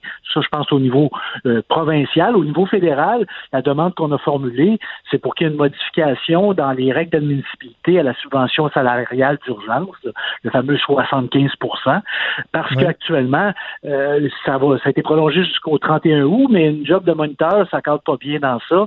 Euh, ça ne pas bien aussi avec la réalité de nos emplois. On a des, on a des fluctuations. Fait de, de faire respecter un 14 jours consécutifs sans emploi en plein été, ça va être très périlleux. Puis ben, les règles qui nous permettent d'accéder au programme sur les pertes de revenus, ben, sont basées sur les mois du début de l'année. Nous, c'est là qu'on perd. Euh, fait que de faire la preuve de cette perte de revenus-là, on, on, a de la difficulté à le faire, mais on a adressé des demandes en ce sens-là. OK. Et ça, je sais que le gouvernement fédéral a déjà mentionné que pour la subvention salariale, ils sont en train d'identifier euh, justement certains allègements, modifications qu'ils peuvent faire. Qu'en est-il, M. Beauchemin, de la fameuse PCU et de la PCUE? Dans tellement de domaines, on nous dit que c'est un frein euh, à l'embauche, je pense notamment au, milieu agricole. Euh, dans les camps, souvent, ce sont des emplois étudiants. Est-ce que déjà vous le sentez euh, que ça va être un, problème, un frein à, ramener ces gens-là à l'emploi parce que le gouvernement fédéral envoie des chèques? Écoutez, c'est un défi de plus, c'est sûr. Mais le défi de l'embauche en camp, ça en a toujours été un. De, tout temps, là, on s'est pas démarqué par. Euh, il y a personne qui est devenu millionnaire travailler dans notre secteur, mettons. Par contre, on sait qu'il y a un besoin de venir en support, je pense, là, euh, puis que nous autres, les jeunes, on les connaît, ils veulent s'embarquer dans l'aventure de cet été, qui va être une aventure différente, qui ressemblera à rien de ce qu'on a vécu. oui, l'enjeu de l'embauche est là, mais bon, on commence à voir qu'il y aura peut-être moins de place. Il y a déjà plusieurs camps de vacances qui ont vu leur fermeture. Il y a, de la main-d'œuvre sur le marché encore qui a un intérêt à venir travailler dans les camps. Euh, il va falloir qu'on compte sur eux, c'est vrai. Euh, il y a un défi là, mais on pense qu'on a encore le temps, le temps presse, mais on a encore le temps de relever ce défi-là pour répondre aux grandes attentes qu'on a en regard d'un service de camp cet été. Là. Parce que la, la, la main d'œuvre là, euh, elle est essentielle, puis ça doit être une main d'œuvre de qualité. Tu sais, je, je veux pas sous-estimer l'importance, par exemple, des gens qui vont aller cueillir des, des fraises, puis des petits fruits, des, des, des légumes dans des champs. S'ils font pas un job, bon, on peut passer au prochain. Mais là, on, parle de confier nos enfants euh, à des personnes. On veut que ce soit des personnes qualifiées, qui ont le goût de faire la job, qui ont des bonnes aptitudes, qu'on est capable de vérifier leurs antécédents, etc. Et c'est pas anodin là c'est pas anodin, mais je voudrais que c'est la culture des camps. On, se passe, on se passe le flambeau d'une génération à l'autre. Hmm. Les campeurs deviennent les animateurs. Fait la majorité de nos animateurs, c'est le profil qu'ils ont. Ils savent dans quoi ils s'embarquent. Ils ont hâte de s'embarquer. Puis moi, je le sens par notre membership. Là, les gens veulent opérer à tout prix pour donner le service, mais peut-être pas à tout prix en regard de la santé financière de leurs organisations. Ouais. En terminant, M. Beauchemin, un mot sur l'importance euh, des camps. Euh, il y a deux aspects, il me semble, qui sont, qui sont, qui sont essentiels. Là. Il y a la capacité des parents d'avoir accès à un service qui va leur permettre euh, bon de, de, de reprendre le travail, etc. Je pense que c'est important, mais aussi tout l'aspect psychologique, l'aspect euh, relationnel chez les jeunes. Ça fait plusieurs jours moi que j'en parle, notamment les ados qui peuvent pas retourner à l'école et tout ça. Euh, c'est important qu'on puisse maintenir un certain lien, un niveau d'activité, etc. C'est fort, fort, fort important. Ben, on pense qu'on fait partie de la relance. Euh, ça s'inscrit super bien. Les jeunes vont avoir des règles à respecter, des nouvelles règles de distanciation sociale, de comportement en groupe. C'est ça, nous autres, qu'on fait. Euh, ben, ils vont introduire ça tranquillement dans leur routine de vie. Puis là, tout le monde est au courant dans ces jeunes-là qu'il y a quelque chose qui se passe, qu'il y a un danger auquel il faudra qu'on fasse attention. Mais là, ça va être de trouver une façon de composer avec ça.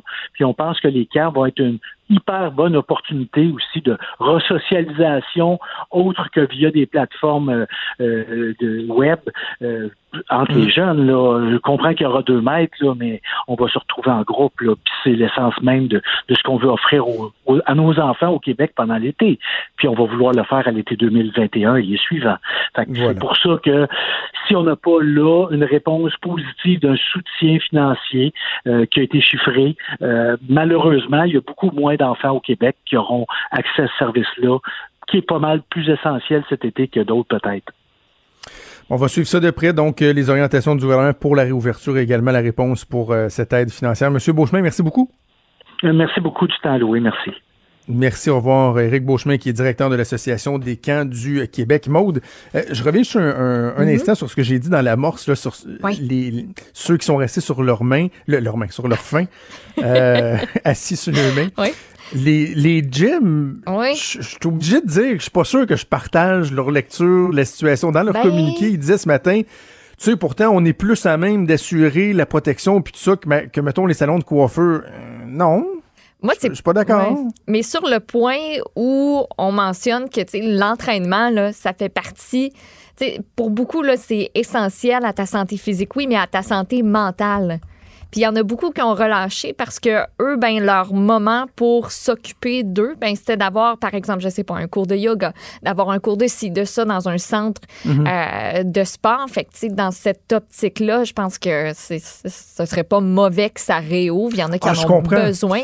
Mais, mais, je- mais je comprends. Mais tu comp- il y a aussi le fait que c'est coiffure, t'as une proximité aussi. Dans un gym, c'est tellement grand que ben il y en a pas de problème à la distanciation sociale, me semble, Hey, tant que les ça. machines, là, c'est Ben, dire souvent, ça respecte pas le 2 mètres. Ben, t'es même, t'en condamnes certaines. Il y a des aménagements à faire. Ben oui, mais... Ça, ça sue, ça sue, ça sue, ça sue, ça tousse. Moi, quand je force bien gros, là, un moment donné, là, le, Excuse.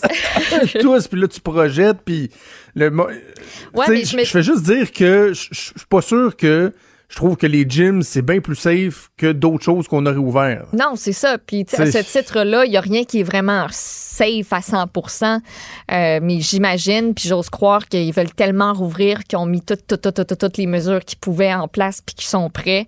Euh, puis, tu sais, eux, au final aussi, ce qu'ils veulent, c'est avoir une date. C'est de se dire, ben nous Ouais. autres, ça s'en vient quand pour nous? Quand, quand est-ce qu'on va pouvoir ouvrir? Puis même affaire pour les restaurateurs aussi. Là, Ah je oui, lisais dans ça. le journal hier euh, un super bon article où on parlait à différents restaurateurs qui, eux, là, sont prêts. Et ils ont mis en mesure des mesures en place qui sont parfois euh, loufoques, créatives pour pouvoir poursuivre leurs activités. Tu sais, je pense au monsieur, euh, le propriétaire dont, dont je me souviens plus c'est quoi le restaurant, là, mais qui a fait une espèce de table sur roue.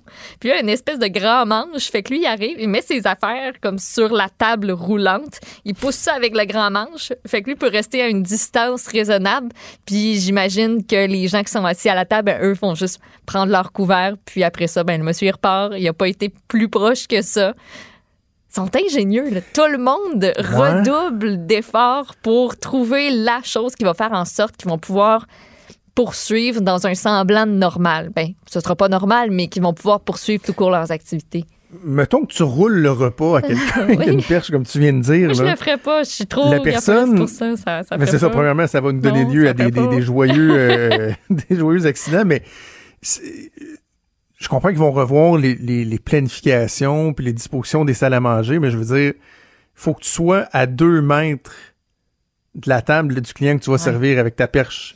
Oui. Mais tu dois aussi être à deux mètres des autres tables autour, parce que si t'es collé sur la table qui est à trois mètres pour pouvoir pousser dans le deux mètres, là, Hey, tu vois ce que je veux dire? Oui, oui. Et là, donc, ce que ça démontre, c'est qu'il il n'y aura pas de solution parfaite, mais surtout, j'ai hâte de voir, tu sais, je reviens toujours avec la question de la rentabilité, là, je- je- on dirait que c'est le mot que je dis le plus souvent de ce temps-ci, mais il y a des restaurateurs là, pour qui les marges étaient déjà minimes. Là, si tu viens diminuer de 50, voire 60, je sais pas, 75 de leur capacité d'accueillir des gens en salle à manger, ouch!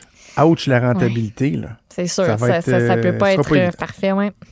On les comprend de- d'attendre. En même temps, on comprend sous le gouvernement qui dit ben on veut attendre de voir, tu sais, on ouvre le robinet, c'est quoi les effets là? Est-ce qu'il faut euh, refermer le robinet ou on peut l'ouvrir un peu plus? Donc euh, chaque chose va venir en son temps. mais On comprend les gens d'être impatients. Alors voilà, bougez pas, on fait une pause, on revient dans quelques minutes.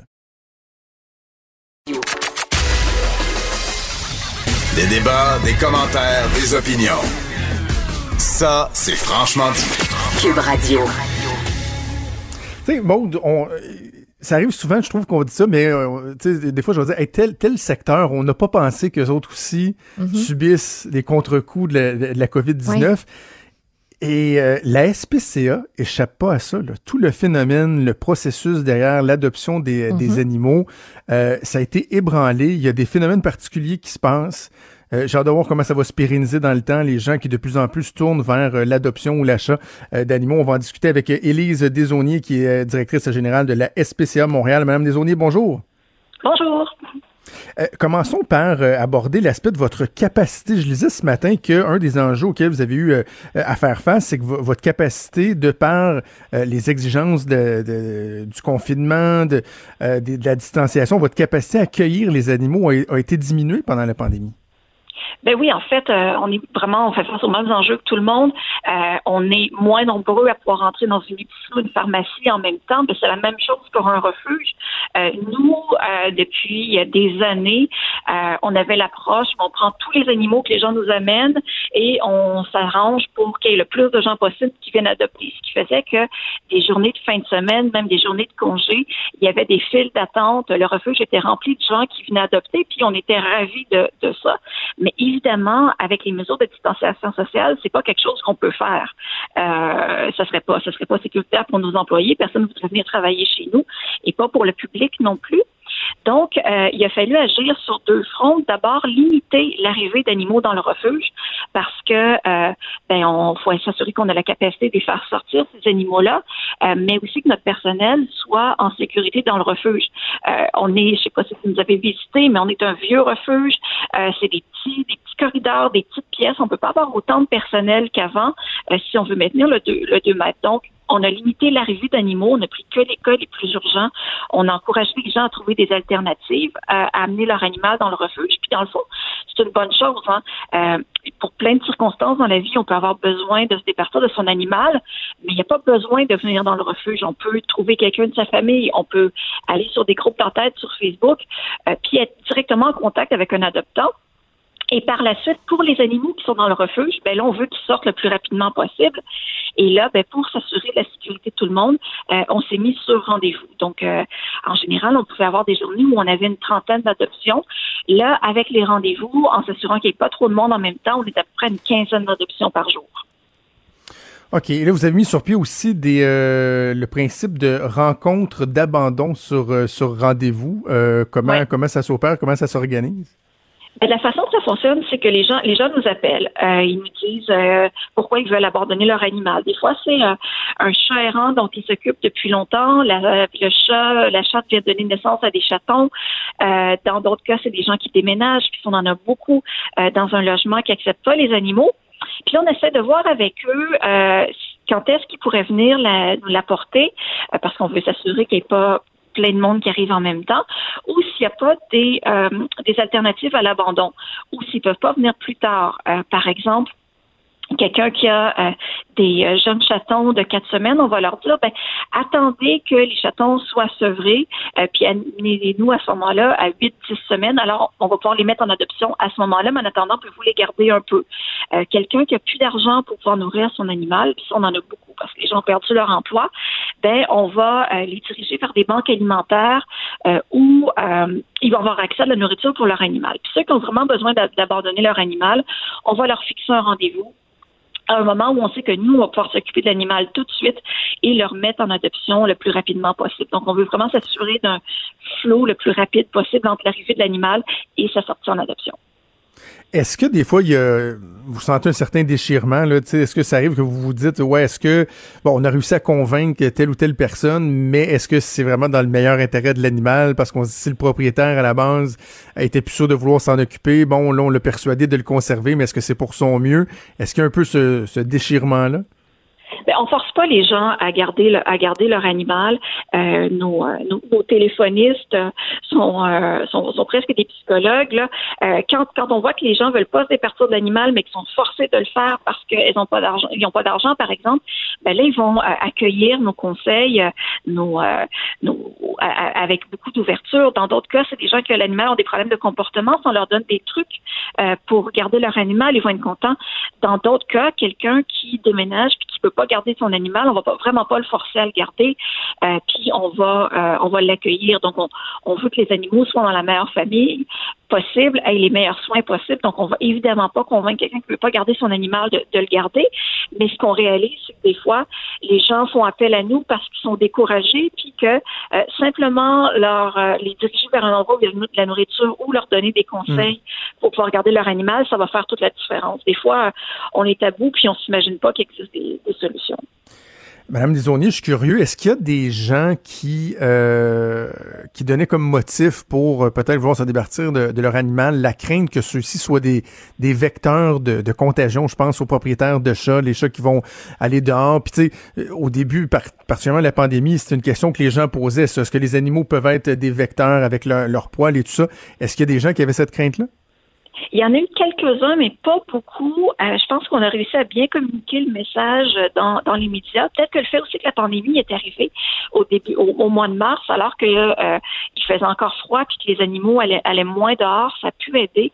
Mais on n'en a pas eu, on n'en a pas eu beaucoup euh, de ça. Et ce qui est quand même une, une bonne nouvelle. Je pense que dans d'autres régions du monde, il y a eu beaucoup d'abandon, de crainte que euh, les animaux soient des vecteurs, et c'est pas le cas ici.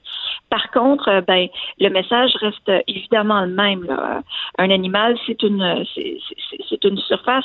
S'il va dehors puis est touché par plein de monde, ben ça se peut que qu'il ramène le virus à la maison. On n'a pas de de cas de contagion qui euh, dont les animaux ont été le vecteur, mais c'est un, mm. un, nouveau virus. On ne sait pas grand chose de ce de ce virus-là. Fait que on y va par par principe de précaution euh, parce que parce qu'on ne sait pas, on veut juste pas prendre de chance.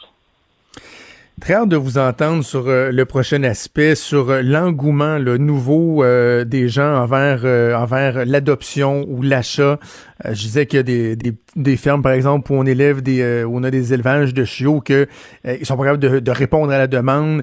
les gens veulent contrer l'isolement, divertir les enfants. Puis on se dit ben tant mieux, c'est le fun, ils vont chercher des animaux de compagnie. Mais est-ce que vous craignez une espèce d'effet boomerang, un ressac, où lorsque la vie va reprendre un semblant de normalité, que finalement bon les gens vous voudront plus des animaux puis que les, les refuges vont se mettre à déborder? Ben, il y a toujours euh, des gens qui adoptent un animal et qui n'étaient pas trop au courant de ce dans quoi ils s'embarquaient, puis que euh, quelques semaines, quelques mois plus tard, quelques années plus tard, ben euh, ils, ils, décident de l'abandonner. Ça a toujours été, ça continue d'être le cas. Je suis pas certaine que le, le contexte de pandémie euh, augmente le, le, le risque d'abandon. Tu sais, on, on, a souvent peur que, par exemple, les animaux abandonnés avant Noël ou qu'on offre en cadeau à un anniversaire soient plus abandonnés que les autres. On a des études là-dessus qui nous montrent que non. Donc, euh, évidemment, on invite les gens à s'informer, euh, surtout à, adopter un chiot. Là, c'est quand même, c'est quand même du sport. Là, euh, c'est, c'est les gens qui ont passé au travers vont, vont vous le dire. c'est que ça reste pas cute longtemps et c'est beaucoup, beaucoup, beaucoup, beaucoup, beaucoup de travail. puis c'est important. Les, les premières semaines sont vraiment, vraiment super importantes dans la socialisation. Puis il faut bien le faire. On donne d'ailleurs sur notre site des conseils de socialisation en, en temps de, de pandémie. Euh, mais j'ai pas peur qu'on se retrouve là, avec un ressac dans quelques mois, euh, plus d'animaux euh, abandonnés au, au refuge. Euh, je pense que de plus en plus, puis on le voit dans les chiffres, les gens sont euh, sont conscients de ça, dans quoi ils s'embarquent. Mais évidemment, il y a toujours du travail à faire. Et nous, ben, notre travail, c'est aussi éduquer les gens puis leur donner des, des conseils pour qu'ils soient des, des bons gardiens.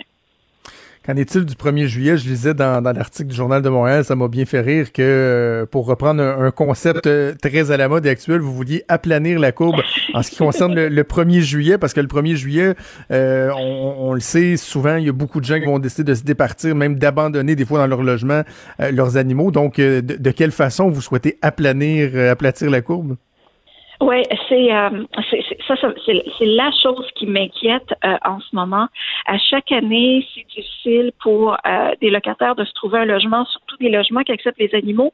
Cette année, euh, on a déjà beaucoup, beaucoup, beaucoup d'appels de gens qui ne réussissent pas à trouver de logement qui acceptent les, euh, ces animaux.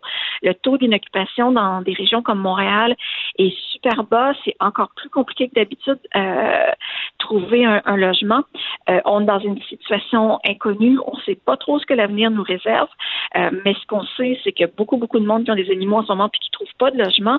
Nous, on a fait appel euh, aux propriétaires de logements. Puis ce qu'on leur demande, c'est juste de faire preuve de compassion. Là.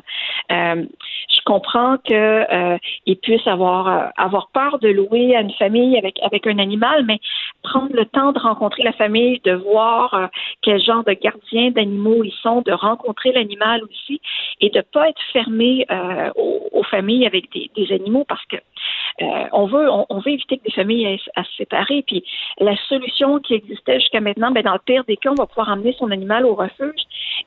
Petit peu moins accessible que ce l'était avant. On veut continuer de limiter l'arrivée d'animaux minimum dans le refuge. Euh, et puis on ne pourra pas faire des événements d'adoption euh, sans frais euh, où il y a des centaines de personnes qui se présentent comme dans les autres années. Donc si les propriétaires pouvaient faire preuve d'un peu de compassion, euh, ça nous aiderait justement à planir la courbe et puis éviter une catastrophe autour du, du 1er juillet. Il y a une nouvelle qui est sortie un petit peu plus tôt cet avant-midi par rapport euh, à Sherbrooke où on nous dit ben faites attention parce que euh, lors de l'achat ou l'adoption de certains animaux de compagnie, il peut y avoir des arnaques si on se fie à des annonces sur Facebook ou encore des sites de vente sur internet où on nous propose là, des animaux rares un peu plus comme euh, des chats de Bengale, des sphinx, des, des petits chihuahuas. Quelle mise en garde on pourrait faire pour tous ceux là, qui veulent acheter un animal, mais que ce soit fiable, puis pas se ramasser dans le trouble?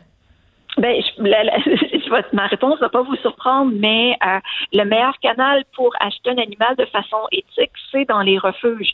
Et euh, je sais que c'est un petit peu plus compliqué qu'avant, puis qu'il faut prendre rendez-vous. Euh, mais on peut aller sur des sites comme Pet Finder où on voit tous les animaux de tous les refuges qui sont disponibles. Puis si on prend un petit peu le temps, on va le voir. Là, on va avoir un rendez-vous, puis on va rencontrer un animal qui là ben, va, avoir été euh, vacciné, vermifugé, va avoir été stérilisé. Euh, le problème des animaux dans les petites annonces, c'est pas seulement les arnaques, mais c'est aussi les conditions dans lesquelles euh, on a, a- vécu la maman de cet animal-là. Le- L'élevage de, chats puis de chiens, euh, c'est rarement fait dans des bonnes conditions. Donc évidemment, il y a des éleveurs qui sont euh, tout à fait corrects, mais là, je pense qu'il y a une opportunité de marché et qu'il y a plein de gens qui s'improvisent éleveurs et qui, si on peut pas rencontrer euh, la mère puis voir euh, les conditions dans lesquelles euh, dans lesquelles elle vit, puis dans lesquelles les, les, les chiots, les chatons sont nés, on devrait quand même se poser des questions. Puis des animaux qui cherchent une nouvelle famille dans un refuge, il y en a beaucoup. Puis peut-être que les, les enfants vont dire on veut un chaton, puis on veut on veut un chiot, mais euh, un, un animal adulte, ça peut être encore plus facile à intégrer dans une famille qu'un un chiot ou un chaton parce que cet animal-là est déjà mature, on connaît déjà sa personnalité. Il va pas détruire vos plantes, il va pas détruire votre sofa, il va peut-être mieux s'intégrer. Les gens du refuge, on les connaît, nos animaux, euh, on a fait des évaluations. C'est donc moi, ce que je conseille aux gens, c'est vraiment de d'aller dans des refuges où on sauve réellement une vie, puis on aide des organismes qui sont là pour aider les animaux et qui sont pas là pour, euh, pour faire de l'argent. Le message est passé. Vous êtes très convaincante, Élise Desauniers, directrice générale de la SPCA Montréal. Merci beaucoup. Merci à vous. Bonne journée. Bonne journée à vous. Au revoir. Vous écoutez Franchement dit. On termine l'émission avec notre collègue Alexandre Moranville-Ouellette. Salut, Alex. Salut, Joe. On a de la suite dans les idées, à moins que tu me parles encore d'un d'un robot à quatre pattes, là, mais tu veux me parler d'une nouvelle arme à quatre pattes contre la COVID au Royaume-Uni. Ben oui, je t'avais déjà parlé à Singapour là, du chien robot, mais Il a là. pas l'air d'un chien qui est vraiment laid. Non, qui a l'air du chien dans Black Mirror, pour ceux qui l'ont déjà vu, Ouais. vraiment, euh, qui a l'apparence menaçante. Mais non, là, Ouais. je parle véritablement de vrais, de vrais chiens en Ouais. chair, en os et en poil, Joe. Euh, le Royaume-Uni qui entend développer, là, comme arme contre la COVID, des chiens renifleurs, qui est une Hey. idée. Ouais, c'est une une idée qui est pas complètement farfelue. Donc, ils ont investi là, 500 000 livres déjà euh, pour soutenir financièrement les études là-dessus parce qu'on le sait, euh, déjà, le Parkinson, entre autres, ou encore certains cancers, la malaria, euh, qui sont quelques des maladies qui peuvent être détectées à l'odeur. Il semblerait que la malaria, Oui. entre autres, ait une odeur particulière, que le corps sécrète des, des hormones différentes, des trucs qui sont évidemment là, que nous, on ne pourrait pas sentir, mais que des chiens pourraient euh, détecter. Alors, il y a six euh, chiens, euh, des labradors et des cockers anglais qui sont en ce moment là Oh. retenus pour cette étude-là. Là. Si ça t'intéresse, Maud, c'est Norman. Ça beaucoup. C'est Norman, Digby, Storm, Star, Jasper et Asher qui sont les, le nom de ces chiens-là qui Oh. participent à cette étude. En plus de faire de la détection, ça fait comme une thérapie en même temps. Ouais, la ben, zoothérapie. ouais, on peut Ça dire ça. C'est le fun. Ben oui. Oui. Mais il serait surtout utilisé, en fait, les Sauf si endroits. le chien te saute dessus puis il te mord s'il détecte que t'as la COVID. Mais là, mais c'est c'est Mais pas non, une belle non, thérapie. là. Ce sera pas ça le signe, là. Le maître C'est- fera pas comme. Ben, c'est à COVID, tu le mords. C'est Ah le ouais, signe. non, non, C'est- C'est c'est- comme un chien qui voit un, un- dealer de drogue, là, non, il c'est court la puis il pogne la molette. Ouais, mais Elle n'a pas s'inquiéter, ils seront pas utilisés comme ça. Par contre, c'est Tu le rentres à l'hôpital pour la COVID et pour une blessure au mollet. Et la rage, tiens, pourquoi pas? Mais par contre, le l'endroit où ça serait vraiment intéressant de les avoir, en fait, c'est dans les points d'entrée dans les pays, les aéroports, entre autres. On voit déjà Ben des oui. chiens renifleurs, c'est par exemple pour la drogue, mais là, qui pourraient détecter, entre autres, euh, quelque chose qu'on ne peut pas détecter en ce moment ou presque pas détecter là, à l'œil ou aux symptômes, les personnes qui sont asymptomatiques justement, euh, auraient, selon les, les, les thé- les théories, les hypothèses qu'on se fait, auraient tout de même cette odeur-là. Donc, les chiens pourraient détecter même les gens asymptomatiques, leur dire dès qu'ils rentrent dans un pays, dans un avenir approché, vous allez vous mettre en quarantaine, vous êtes asymptomatique, vous faites quand même contaminer des gens. Bref, euh, une étude assez, euh, assez inusitée, mais on espère que ça va donner de bons résultats. On, on est encore en attente de ces dix résultats-là. Très bon, très bon, très intéressant. Euh, tu nous parles maintenant d'une légende japonaise contre la COVID. Est-ce que quoi déjà euh, dans les euh, vieilles euh, légendes d'antan, on parlait de la, de la COVID puis on l'a pas vu venir ou euh, Pas de la COVID nécessairement, mais c'est, moi j'ai trouvé ça assez cocasse puis c'est très euh, très intéressant à lire. C'est Amabié en fait, Amabié qui est euh, une traduction libre là, mais un, un yokai qu'on appelle en japonais, un esprit surnaturel. Amabié qui est selon une vieille légende qui est vieille de 174 ans, euh, une espèce d'esprit qui serait apparu euh, à un fonctionnaire d'État il y a de cela très longtemps en 1846 dans la province de Higo, une créature avec de longs cheveux, des lèvres épaisses et un corps couvert d'écailles avec des ailerons. Bref, une espèce de petit bonhomme, là je montre en ce moment l'image à mode, une espèce de petite créature semi-féminine avec des grands cheveux, semi-poisson, qui aurait averti, il y a cela 174 ans, d'une épidémie. Il avait dit, pour vous protéger, exposez mon image et partagez-la parmi la population et vous serez protégés. Bien, en ce moment, c'est très drôle parce que ben, le, ministère le ministère de la Santé japonais a décidé d'en faire son image officielle et ont donc ressorti ce petit logo-là, cette espèce de petite Ah, femme oui. poisson, et l'on la mettre sur tous leurs communiqués maintenant et sur toutes les affiches de la COVID. Donc, euh, une espèce de rappel euh, socio-historique, euh, culturel également, qui est assez, euh, assez fascinant. Je trouve ça, je trouve ça Et bien ouais. de ramener une légende comme ça dans Imagine si on faisait ça au Québec. Tu sais, si on avait une légende, là, puis que le gouvernement décidait de mettre une petite Madame Poisson sur ses communiqués de presse. Souvenez- comment Hey, ce ça serait passerait-tu étrange? pas, hein, Non, ça pareil? marcherait Vous pas. souvenez-vous de Tijan contre la pandémie? On va mettre des images de Tijan partout sur les communiqués. Ça serait beau. J'aimerais ça. Mais non, mais attends, euh, vous autres, vous êtes jeunes, Oh. là, mais euh, avez-vous connu Vozy? Ça vous dit rien, Vozy? Aucune idée. Euh, je pense que c'est en 2003, à l'époque où les libéraux avaient pris le pouvoir. Vozy était un acteur déguisé en bleu, avec la face bleue, qui disait « Vas-y, fais-le pour toi » et qui faisait la promotion de l'activité physique. Ah oui, oui, oui, oui, oui, oui, oui. Attends, ben un oui. flop monumental. Attends, ça Moi, j'ai eu comme, euh, j'ai eu comme J'essaie de directeur des ça. communications aux affaires municipales en 2005 celui qui avait été derrière l'initiative Vas-y. Il était traumatisé à vie. Écoute, c'était devenu tellement la risée du Québec. Oh, là. mon Dieu, Vas-y, ben oui. fais-le pour toi! Oui, oui, oui, il était tout bleu. Oh, attends. Ça a ressorti à un moment donné. Là, je suis en train de regarder sur, euh, sur YouTube. Puis je pense que c'est en 2018, en tout cas, dans les dernières années, ça a ressorti parce que la pub était vraiment terrible. Ah, c'était Il- y a, beaucoup- il y a beaucoup de pour pubs toi. que c'est, euh, c'est ça passe ou ça casse, hein, vraiment. Là, c'est- imagine tout le monde si adore, tout le monde Vas-y avait déteste. été un- une femme poisson. Euh, Ou si vas-y était juste comme vas-y pour faire la, Voilà. la promotion de, de toutes les habitudes. Ah, c'est Bon, après weird. le show, je vais aller revoir des vieilles pubs de Vas-y. Merci Alex, on se une. reparle demain. C'est déjà tout le temps qu'on avait. Un gros merci à toute l'équipe, à Achille Moinet à la mise en onde, à Mathieu Boulier, à Frédéric Mocoll à la recherche mode. Je te souhaite une excellente journée. Il va faire beau, il fait chaud, on Ah, est bien. Profitez-en. C'est Sophie Durocher qui s'en vient. On se reparle, nous, demain à 10h. Salut.